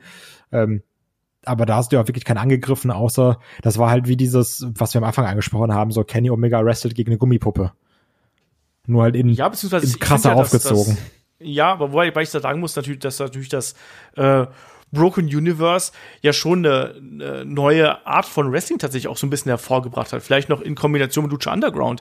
Gerade diese ganzen. Cinematic-Matches, die wir jetzt zuletzt gesehen haben, sei es jetzt Stadium Stampede, Boneyard Match, oh Gott, hoffentlich nicht das komische Street Fight Ding. von, House of äh, Horrors. Genau, House of Horrors oder das auch nicht. Äh, Ich kann noch das In Your House Ding ansprechen von NXT, was ganz Boah, furchtbar gewesen oh, ist. Junge, ey. Backlot Brawl war es, kein, äh, kein Dingsbums. Ähm. Ja, nee, ähm, aber, aber ich glaube, ohne, ohne Broken Matt Hardy würde es diese Art nicht geben, weil man hat da schon gemerkt, das hat eben hohe Wellen geschlagen, das hat eine Kontroverse kreiert innerhalb der Bubble und man hat gemerkt, ah, wenn man, das kann man vielleicht für sich nutzen und ähm, AEW nutzt das jetzt, die haben direkt einen äh, Matt Hardy rübergeholt und WWE nutzt das ja in diesem Stile auch, um auch bestimmte Charaktere entsprechend zu präsentieren. Also gerade jetzt das Boneyard-Match, das war schon ein äh, durchaus guter Abschluss, finde ich, für die Karriere des Undertaker, auch wenn man sich natürlich noch das große Ende irgendwo vor Zuschauern wünscht. Aber das hat für mich, äh, was, was das angeht, auf jeden Fall gepasst. Deswegen, Broken Matt Hardy sollte man hier auf jeden Fall auch noch ansprechen, weil er da eben auch auf eine positive Art und Weise mit einer Kontroverse, mit einer kontroversen Art und Weise diesen Charakter und diese Story zu präsentieren, das Wrestling geprägt hat. Ähm, auf jeden Fall. Übrigen, wo du es gerade sagst, fällt mir gerade erst auf, eigentlich wurde ja AJ Styles theoretisch auch getötet, er wurde ja lebendig begraben, aber kein Mensch von uns hat drüber gesprochen oder das irgendwie als kontrovers aufgefasst, weil es war halt ein Film. Ja, und äh, man hat ja auch schon tausend und ein Buried Alive Match gesehen und die Hand kam doch am Ende raus von AJ Styles. Der Untote. Genau. Ja gut, aber wir haben doch auch den Gag gemacht mit Baron Corbin hat äh, Rey Mysterio und ich weiß gar nicht mehr, wer es noch war, getötet. Bei dem. Money in the Bank Match. Der nee, hat es war nicht auch Elias, war. Alistair Black. Ach so. Stimmt, genau, wo er sie dann einfach vom Gebäude geworfen hat. also dann hast du gesagt, ja komm, machen wir drei Memes zu, gut, Thema durch. Ja, das stimmt. Aber das war halt auch, da hat man aber auch schon im Vorfeld gesehen, dass es ja da einen Balkon quasi gegeben hat, wo man die Leute runtergeworfen Nein, hat. die waren tot. Okay. Nein, aber es war, es war halt gar nicht Thema. Also es war, Ja, genau, das ist Du, du hast es schon wahrgenommen als, ich glaube eben, weil du halt keine Gruppe angreifst, sondern es gehört halt zu deinem filmischen Produkt. Das, das war jetzt halt einfach so. Da mu- muss mir keine Sorgen machen, das waren halt Schauspieler, das war die Story. So. Genau. So ist das. Wollt ihr noch etwas zu den kontroversen Storylines und Geschichten und Charakteren hier ergänzen? Ja, also, achso, Kai. sorry. Ja. Allein für Shaggy sollte man als Honorary Mention definitiv noch die Sache mit Andy Kaufman und Jerry Lawler reinnehmen. Das stimmt. Ähm, generell also Andy Kaufman ist einer, glaube ich, der größten, ich sag mal, Trolls aller Zeiten, der dann irgendwie sich als Intergender-Champion gekrönt hat. Ähm, dann auch bei äh, Jerry Lawler da in Memphis aufgetreten ist, den Piledriver kassiert hat ähm, und immer dieses Hin und Her, wo man sich auch gefragt hat, was ist echt, was nicht, die sich dann vertragen wollten. Bei ähm, Letterman war es, glaube ich, sich da wieder gestritten haben. Das war ja auch zu der Zeit damals sehr, sehr groß. Sollte man Ja. sich mal, sollte man sich mal reinlesen, ist super witzig. Ähm, oder reinhören, weil wir haben ja auch schon einen Podcast äh, über Jerry Lawler bei den Helden aus der zweiten Reihe gemacht. Da gehen wir da sehr breit und lang drauf ein, weil Shaggy auch ein großer Andy Kaufman-Fan ist. Wenig überraschend. Und der Das ist äh, hat auch mir dann noch einiges Interessantes erzählt, was die Geschichte angeht. Unter anderem, also was, was auch spannend gewesen ist, dass zum Beispiel damals dann auch ähm, Andy Kaufman wohl auch diese Geschichte äh, WWF damals angeboten, also so Vince McMahon angeboten hat. Die wollten ihn nicht, haben gesagt, nee, das interessiert nicht, das wird, das wird nicht groß genug werden. Und dann haben sie gesehen, wie groß das dann eben im Süden geworden ist, in Memphis. War man dann ein bisschen sauer. Genau. So. Äh, da willst du noch was ergänzen? Ich möchte mehr kontroverse Storylines wieder im Wrestling haben, die sich real anfühlen. Ich, ich liebe sowas. Ja. Bin ich übrigens auch bei dir. Ich glaube, das ist auch was, was äh, in der heutigen Zeit ein bisschen äh, fehlt tatsächlich. Ähm, dann würde ich aber sagen, machen wir hier einen Deckel auf das äh, Hauptthema. Also wenn ihr noch irgendwelche kontroversen Stories, Charaktere oder sonst irgendwas habt, die euch einfallen, schreibt natürlich gerne bei YouTube in die Kommentare oder schickt uns an fragen.headlock.de. Da könnt ihr auch eure Fragen hinschicken. Ähm, da freuen wir uns nämlich immer drüber, damit wir die hier beantworten können. Und wir haben wieder einige Fragen äh, bekommen. Und da würde ich einfach mal äh, anfangen hier mit dem Frank. Der hat uns nämlich da ein paar, äh, ja, direkt zwei Mails, glaube ich, sogar geschrieben und mit ein paar Fragen. Und äh, der fragt unter anderem, was ist der Oldschool-Move schlechthin? Der Body Slam, der Sleeper Hold, der Atomic Drop oder was ganz anderes? Da muss ich natürlich gleich den Oldschool-Menschen hier fragen. David, was ist der Oldschool-Move schlechthin? Der Move schlechthin ist eigentlich der Body Slam für mich, weil das war so der Standard Wrestling Move, den halt eigentlich jeder Depp drauf hatte. Äh, damals auch die Bodybuilder, die halt wirklich nicht viel konnten, aber die, diesen Body Slam, der ging halt immer. Äh, ich liebe den Sleephold im Übrigen. Das ist für mich einer der coolsten Aufgabegriffe, weil der absolut glaubwürdig ist. Und ja, ich würde halt sagen, der beste Aufgabegriff oder der Oldschool-Aufgabegriff schlechthin ist der Sleeper Hold und der Move schlechthin ist der Body Slam, weil der gehört halt einfach damals zum Wrestling dazu und den konntest du halt eigentlich in jedem Match sehen. Kai, möchtest du noch was ergänzen? Ähm, ja, also ich, ich wollte auch nochmal meine Liebe für den Sleeper Hold bekunden. Der ist, also, wenn den jemand richtig krass ausführen kann, ist das so ein geiler Move, ne? Ja, und der ist auch glaubwürdig. Das sieht man jetzt ja auch beispielsweise bei einem äh, Karrion Cross, der auch eine Sleeperhold-Abwandlung irgendwie als seinen Finisher hat. Also das, das geht halt schon. Ich habe auch ein bisschen drüber nachgedacht. Ich meine, klar, Body Slam ist irgendwie klar, irgendwie Atomic Drop, ja, auch. Ich habe auch noch drüber nachgedacht, was, was so für mich so richtig Oldschool-Wrestling so ein bisschen verkörpert. Und das ist lustigerweise immer diese Kraftprobe. Oh, die Ja, war schön. stimmt. Die war schön. Ey, da hast du dich als Kind immer drauf gefreut. Hast du die eigentlich auch damals auf den Schulhof nachgemacht? Ja, natürlich. Ich auch. super. Nein, da- das war super. Und was ich immer gehasst habe früher war der Bärhack. Ja, Weil der ewig dauerte immer. Also immer Ja. bis, bis halt der Arm irgendwann gehoben wurde. Und dann halt beim dritten Mal, auch eigentlich ein Oldschool-Move schlechthin, dass beim dritten Mal der Arm kurz vorher immer noch fest bleibt. Der fällt kein dreimal. Ich hasse es übrigens, dass es, dass es das nicht mehr gibt, ne? Dieses den Arm dreimal fallen lassen. Oh nee, das, danke UFC. das, das willst du nicht mehr. Doch, weil ich hasse immer dieses, jemand ist im Sleeper holt und dann so klatscht ihm dreimal gegen den Arm, ja, okay, der ist weg. So weiß ich nicht, das, das, das finde ich, das, das nimmt irgendwie die Ja, Spannung oder, bei manchen Moves Oder wie raus. bei Moxley letztens. Da war der einfach komplett weg. Ja, finde ich doof. Ja, aber das war auch, hm, naja. Ähm, der Frank hat noch gefragt, glaubt ihr, dass äh, die Cinematic Matches auf Dauer dem Wrestling schaden? Einerseits kann man so nochmal Dream Matches wie Sting gegen Undertaker äh, äh, bringen ähm, oder auch äh, das beste Wrestling Match äh, aller Zeiten zwischen äh, Edge und Orton kann man so beliebig schneiden und wiederholen, dass es gut wird. Andererseits setzt man die Latte halt sehr hoch und äh, mit Publikum ist das auch äh, wiederum nicht durchführbar. Letztes Mal haben wir so ein bisschen das Pro von äh, Cinematic Matches irgendwie besprochen. Jetzt hier ist der Frank ein bisschen skeptischer. Ja, Kai, schadet Cinematic Wrestling, Cinematic Matches, die Schnittmöglichkeiten, schadet das im Wrestling? Ähm, also das ist, glaube ich, wie bei vielen Sachen so, die, die, die Menge macht das Gift. Wenn du jetzt jede Woche ein Cinematic-Match hast, hast du da auch keinen Bock mehr drauf. Ähm, ich muss sagen, dass es eine Sache ist, die sehr gut aus dieser Corona-Krise gekommen ist. Ich meine, wir hatten vorher auch so in Anführungsstrichen Cinematic-Matches, wie jetzt zum Beispiel ähm, hier das, wie hieß es, meine Güte, bin ich blöd, das Matt Hardy, Broken Dingensbummens, Final Deletion, Dankeschön, ähm, hatten wir, so was ja auch gut war.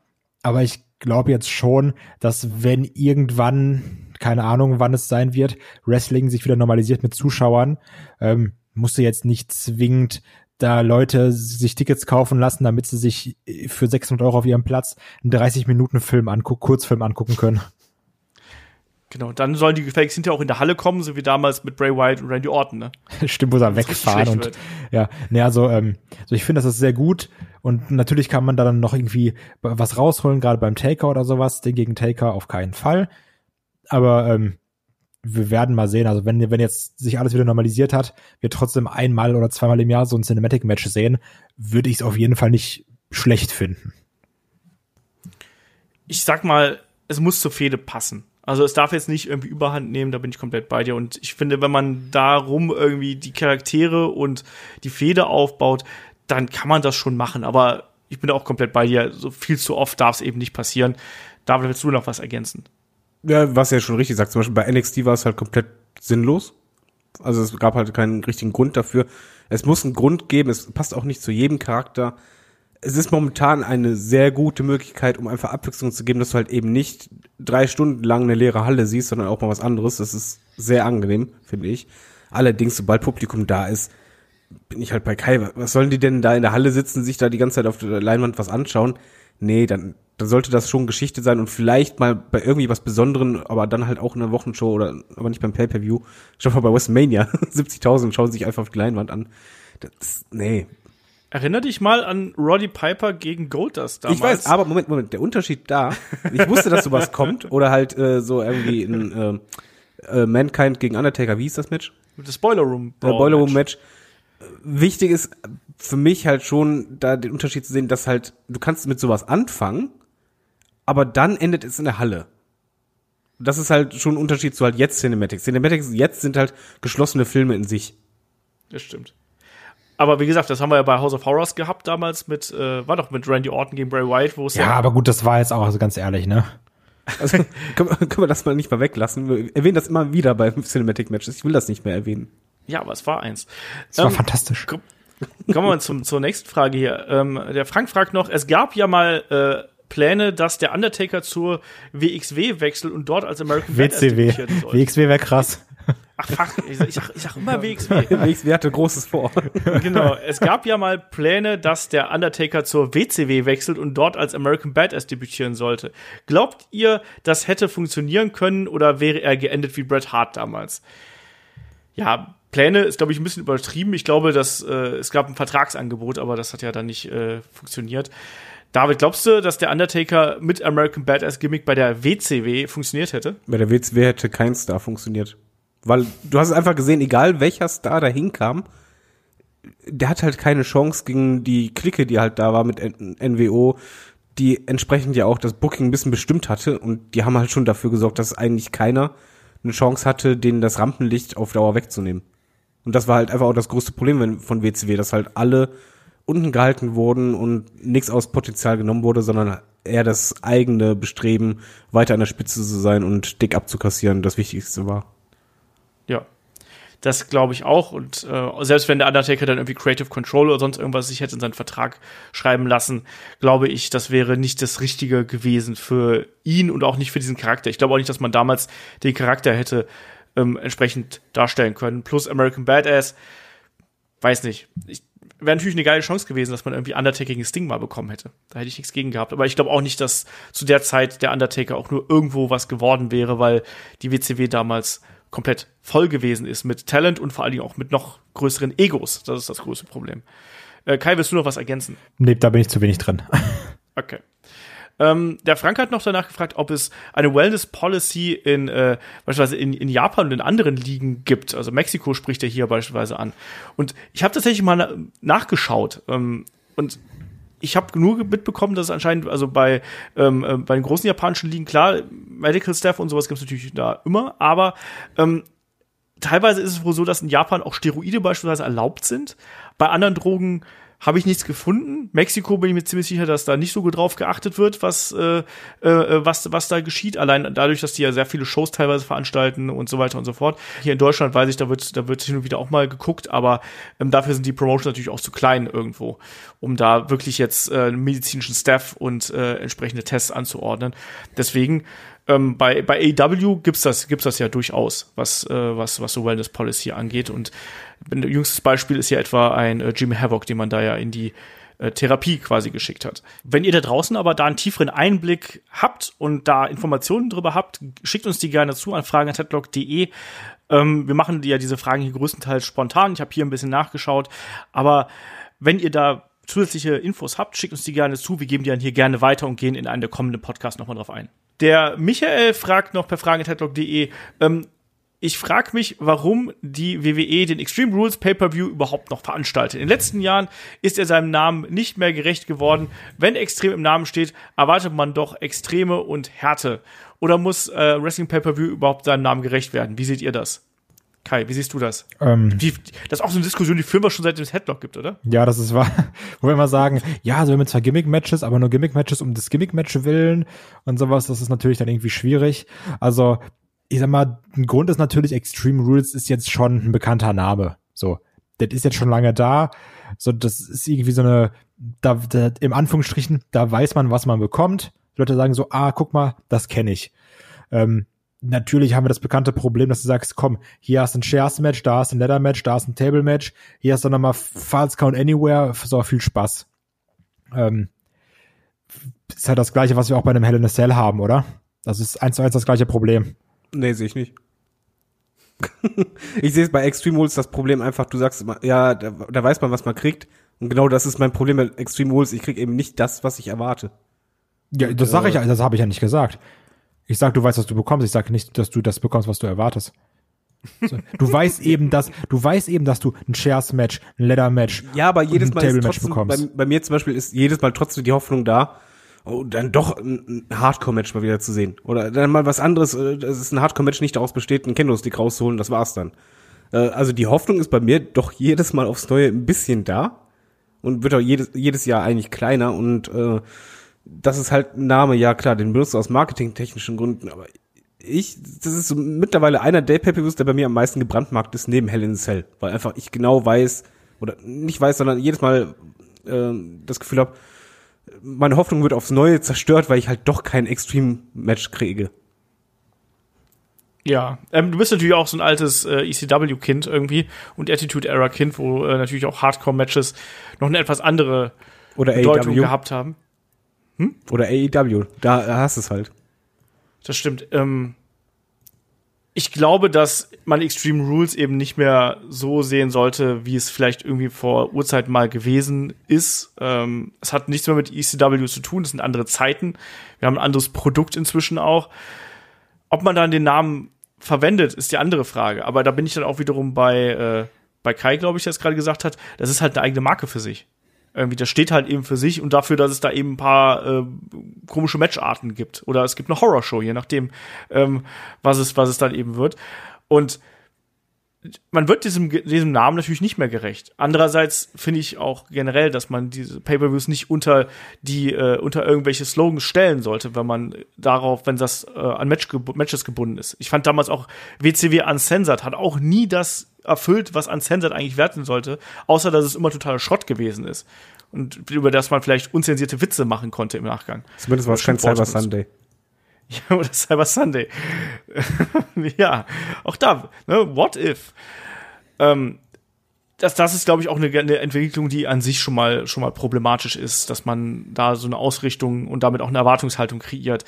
Halte ich das für clever? Nee. Wird man das anders machen? Nee, weil es ist eine, eine Marke irgendwie geworden und die zumindest äh, eine gewisse Art und Weise von Andersartigkeit verspricht. Und ich glaube, das ist ja was, was WWE damit bezwecken möchte. Ähm, deswegen bin ich da salomonisch und sage, ja, sollen sie es halt stattfinden lassen, aber ich habe da nicht die Erwartung dran, dass das jetzt auf einmal der krasseste Hardcore-Event wird oder Extreme Rules-Event wird, den ich jemals gesehen habe. So, das, also bei mir ist dieser, dieser Name inzwischen auch schon abgewaschen irgendwo. Der ist einmal glatt gebügelt und da ist nichts mehr mit Hardcore Rules oder sonst irgendwas dran. Ähm, der Philipp hat uns auch angehauen bei, per Facebook. Äh, Thema Ringpsychologie. Warum geht das immer mehr verloren? Welche Wrestler waren und sind für euch die größten Ringpsychologen? Welche Beispiele an Matches habt ihr dafür? So. Jetzt dürfen die beiden ganz kurz äh, drüber nachdenken, während ich hier äh, ein bisschen Zeit fülle. Wenn ich drüber nachdenke, Ringpsychologie, ähm, ich sehe so Leute wie einen Bret Hart zum Beispiel, ich sehe Leute wie einen Dean Malenko und Chris Benoit, so als einige Beispiele. Und dann sehe ich sowas wie Chris Benoit gegen ähm, Kurt Angle. Den wollte ich gerade nennen, übrigens. Entschuldigung. Kurt- Also Kurt Engel. Kurt Angle gehört auf jeden Fall auch dazu. Aber Bret Hart generell ist für mich der größte Ringpsychologe bei, bei mir. Weil einfach da hast du fast jedes Match, wo du irgendwie eine gewisse äh, Storyline drin hast. Allerdings gibt es das immer noch. Also zum Beispiel MJF gegen Jungle Boy fand ich, das war Ringpsychologie, das war Storytelling im Match. Also du hast halt schon Matches generell, wo halt ein Storytelling drin ist. Genauso finde ich auch ein äh, Seth Rollins gegen Kevin Owens bei WrestleMania. War für mich halt auch Ringpsychologie dabei. Ja. Aber das ist Ich halt hätte jetzt- selten. Ich hätte jetzt noch einen Daniel Bryan zum Beispiel hier auch mit reingeworfen, AJ Styles. AJ Styles kann auch, generell Cena kann das auch im Übrigen sehr gut. Wenn er einen, Ja. einen Kontrahenten auf Augenhöhe hat. Ähm, Ja. Gerade AJ Styles gegen Cena war halt wirklich Ringpsychologie-Matches mit verschiedenen Matches, die halt eine unterschiedliche Story hatten. Auch gegen Owens Ja. das Match. Von Cena. Ja. Ja, zum Beispiel. Ich hätte jetzt noch aktuell, hätte ich noch einen Cody hier mit reingeworfen. Also Cody gegen äh, Goldust, also gegen Dustin, Dustin Rhodes, ähm, ist für mich auch ein Match, was, was extrem von der Geschichte und von der Psychologie zwischen den beiden äh, da lebt quasi. Deswegen, das sind so einige Beispiele. Und warum geht das immer mehr verloren? Ähm, ja, Ähm, du zuerst oder ich zuerst? du zuerst. Ähm, ich glaube halt, weil du im Wrestling ganz oft dieses höher, schneller, weiter hast. So, du musst noch mehr Flips, noch mehr Finisher oder sowas. Und natürlich jetzt nicht dieses, oh, ich will hier irgendwie mich über Flippy-Matches beschweren, weil ich glaube, wir alle lieben Ricochet gegen Osprey von, äh, was Super Juniors, glaube ich. Wie heißt das? Ja, Best of Super Juniors, unter anderem. Ähm. die haben jetzt zigtausendfach gegeneinander gewrestelt. Genau, aber ich glaube halt schon, dass dieses Finisher Overkill, was in den letzten Jahren, finde ich, auch immer mehr zugenommen hat, oder immer mehr Finisher werden zu normalen Moves, ähm, dass das schon viel kaputt macht. So dieses, du brauchst immer noch ein Nearfall und immer noch ein Nearfall. So, es, es gibt irgendwie Sachen, die haben so eine ganz feine Linie zwischen genau richtig und zu viel. Und ähm, die musst du dann eben treffen. Und ich habe, also ich habe persönlich das Gefühl, so als Konsument, dass wir so gerade in den letzten Jahren so einen Overkill an krassen und harten Moves haben, ähm, die sich dann auch irgendwie immer wiederholen, wenn du so weißt, okay, wenn das kommt, das sieht heftig aus, aber das ist dann kein Finish. Äh, wobei das jetzt zum Beispiel äh, bei, beim Young Bucks gegen äh, Kenny Omega und äh, Adam Page, das war zum Beispiel auch Flips ohne Ende, aber es war halt auch Storyline. Ich finde, du hast auf jeden Fall recht, es gibt halt jetzt immer mehr von diesen Moves, aber ich glaube, das Problem ist dabei weniger die Moves an sich, sondern äh, Ringpsychologie funktioniert ja dahingehend am besten, wenn halt eine gewisse Charaktertiefe da ist und halt auch Wrestler für etwas steht. Natürlich. Das ist zum Beispiel das, was mir bei vielen Western einfach fehlt, dass du halt einfach weißt, die, athletisch super, aber äh, so die, die richtige Art oder den richtigen Charakter im Ring gerade fehlt mir da einfach und gerade auch zusätzlich äh, die besten Matches mit Ringpsychologie waren halt auch die, wo man Zeit hatte, wo man halt wirklich äh, im Laufe einer, Fehde drin war. Und das kommt halt auch nochmal hinzu, wir haben halt so viele oder so viel Wrestling und in so kurzer Zeit verschiedene Matches, dass du halt zwischen kaum äh, Wrestlern halt noch irgendwie eine Beziehung hast. Du hast einfach ganz viel, äh, Wrestler A kämpft in dieser Woche gegen Wrestler B, nächste Woche gegen Wrestler C, äh, dann, dann nochmal gegen A und ach so, dann zwei Wochen später ist dann Wrestler C äh, dran und dann D auch noch. Dass halt das gar nicht so richtig entstehen kann. Aber gerade Zeit ist dann ganz, glaube ich, ein ganz schwieriger Faktor, weil ähm, manchmal habe ich das Gefühl, dass also Kosten-Nutzen nicht in Relation stehen. Ähm, so eine gute Feder oder auch ein Main-Event muss nicht mit einem 50-Minuten-Match abgeschlossen werden. So Nein, nein, nein, ich meinte, Ich meinte David. Nein, nein, nein, nein, natürlich. Ich wollte nur noch mal sagen, dass es auch, also natürlich, dass mit diesen Charakteren, da bin ich komplett bei dir. Ich wollte nur mal sagen, ich wollte nur einen anderen Grund nennen, der mich übrigens stört. Ist ja vielleicht auch ein Luxusproblem, aber irgendwann so ab 30, 40 Minuten, da bin ich auch raus. Wir haben so viele tolle Matches gesehen, die eine fantastische Geschichte erzählen können. Die 30 Minuten gehen, sage ich so, Mann, das war jetzt richtig lang, das war krass. Dann müssen nicht zwingend jede Woche bei einem, bei einem Paper, ach, jeden Monat bei einem Pay-Per-View das Main Event 40 plus Minuten gehen, um mir eine Geschichte zu erzählen.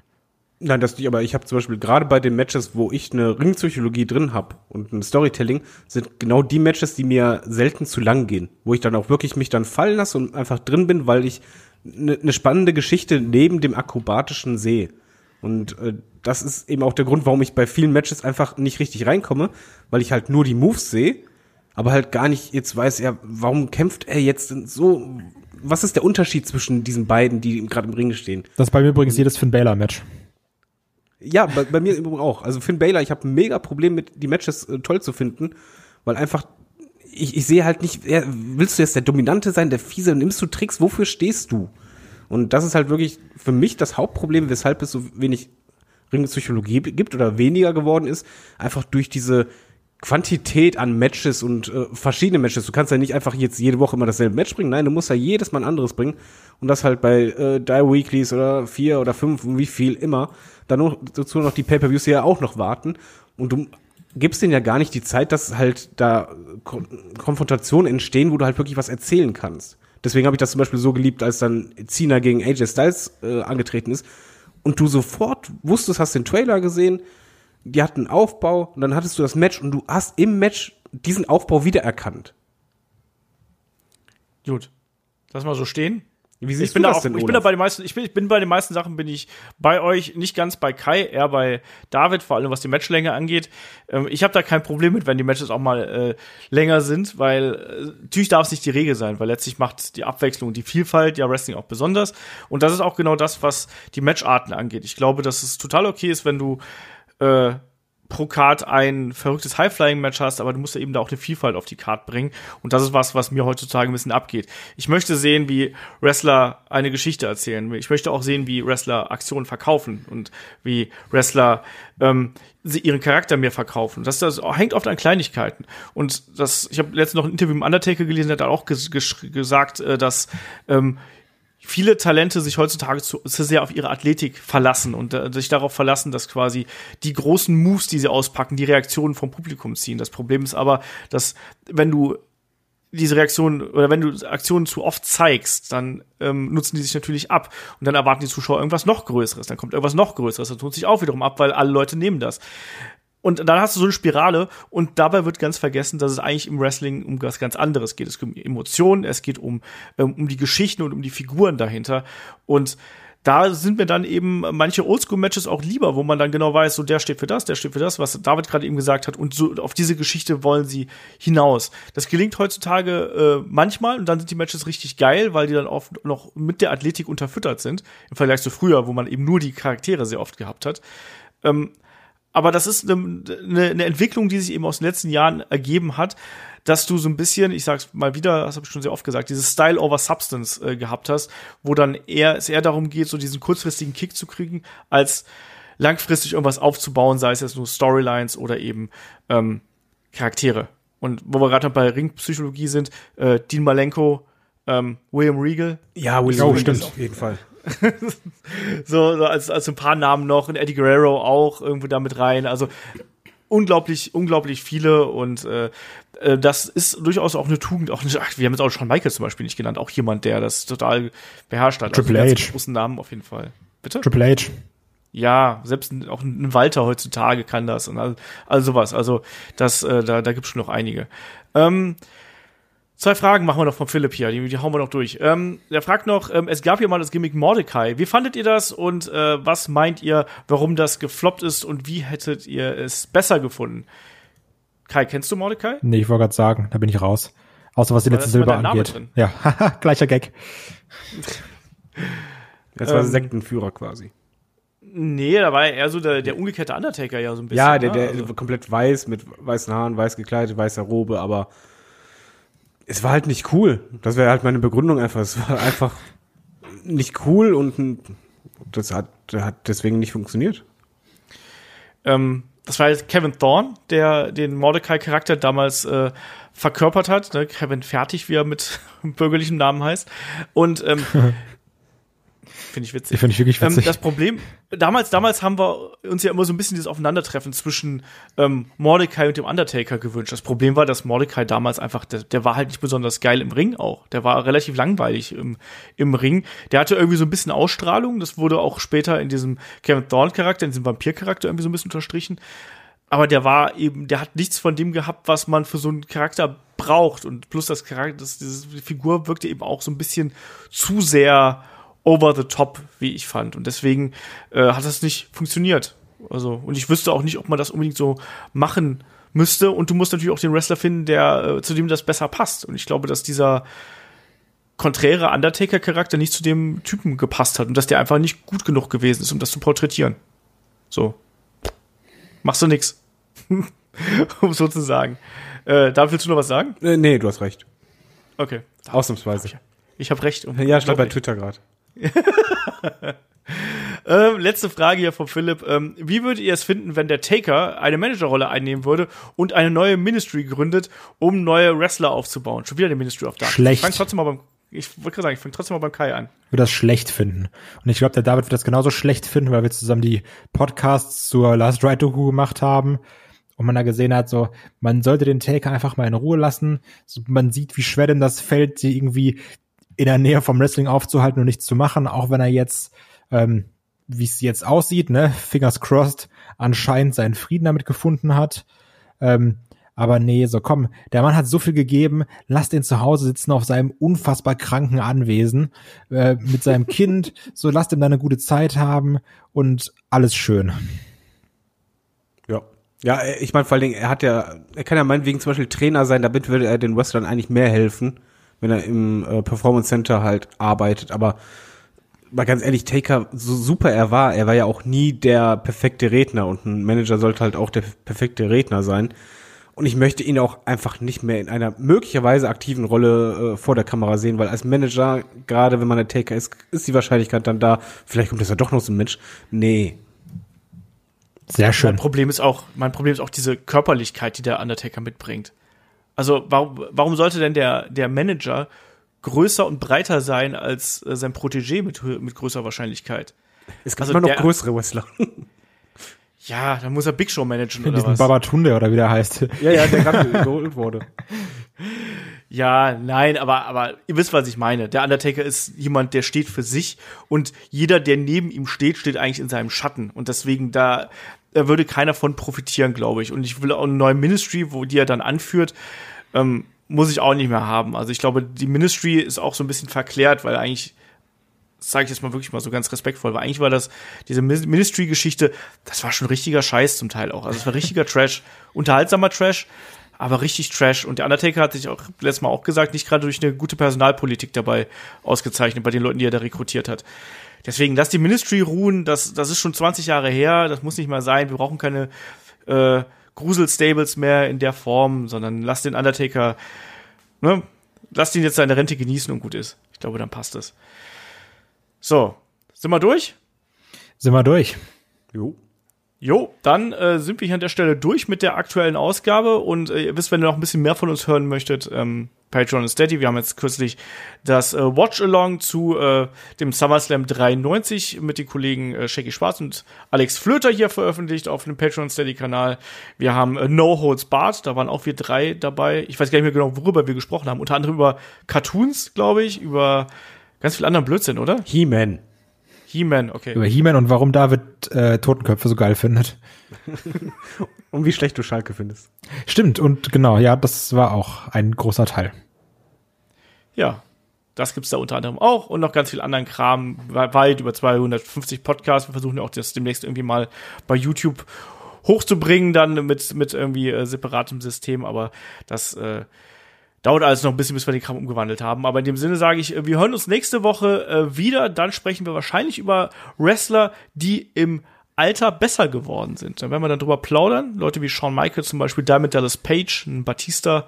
Olaf. Oder vielleicht auch ein Undertaker. Der Olaf wird auch immer besser. Ja, deswegen, ja. Olaf ist auch im Ja, Alter besser geworden. Genau. Mit 30 hätte ich das noch nicht machen können hier.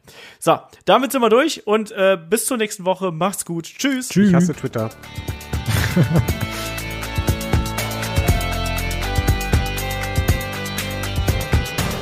Headlock, der Pro Wrestling Podcast.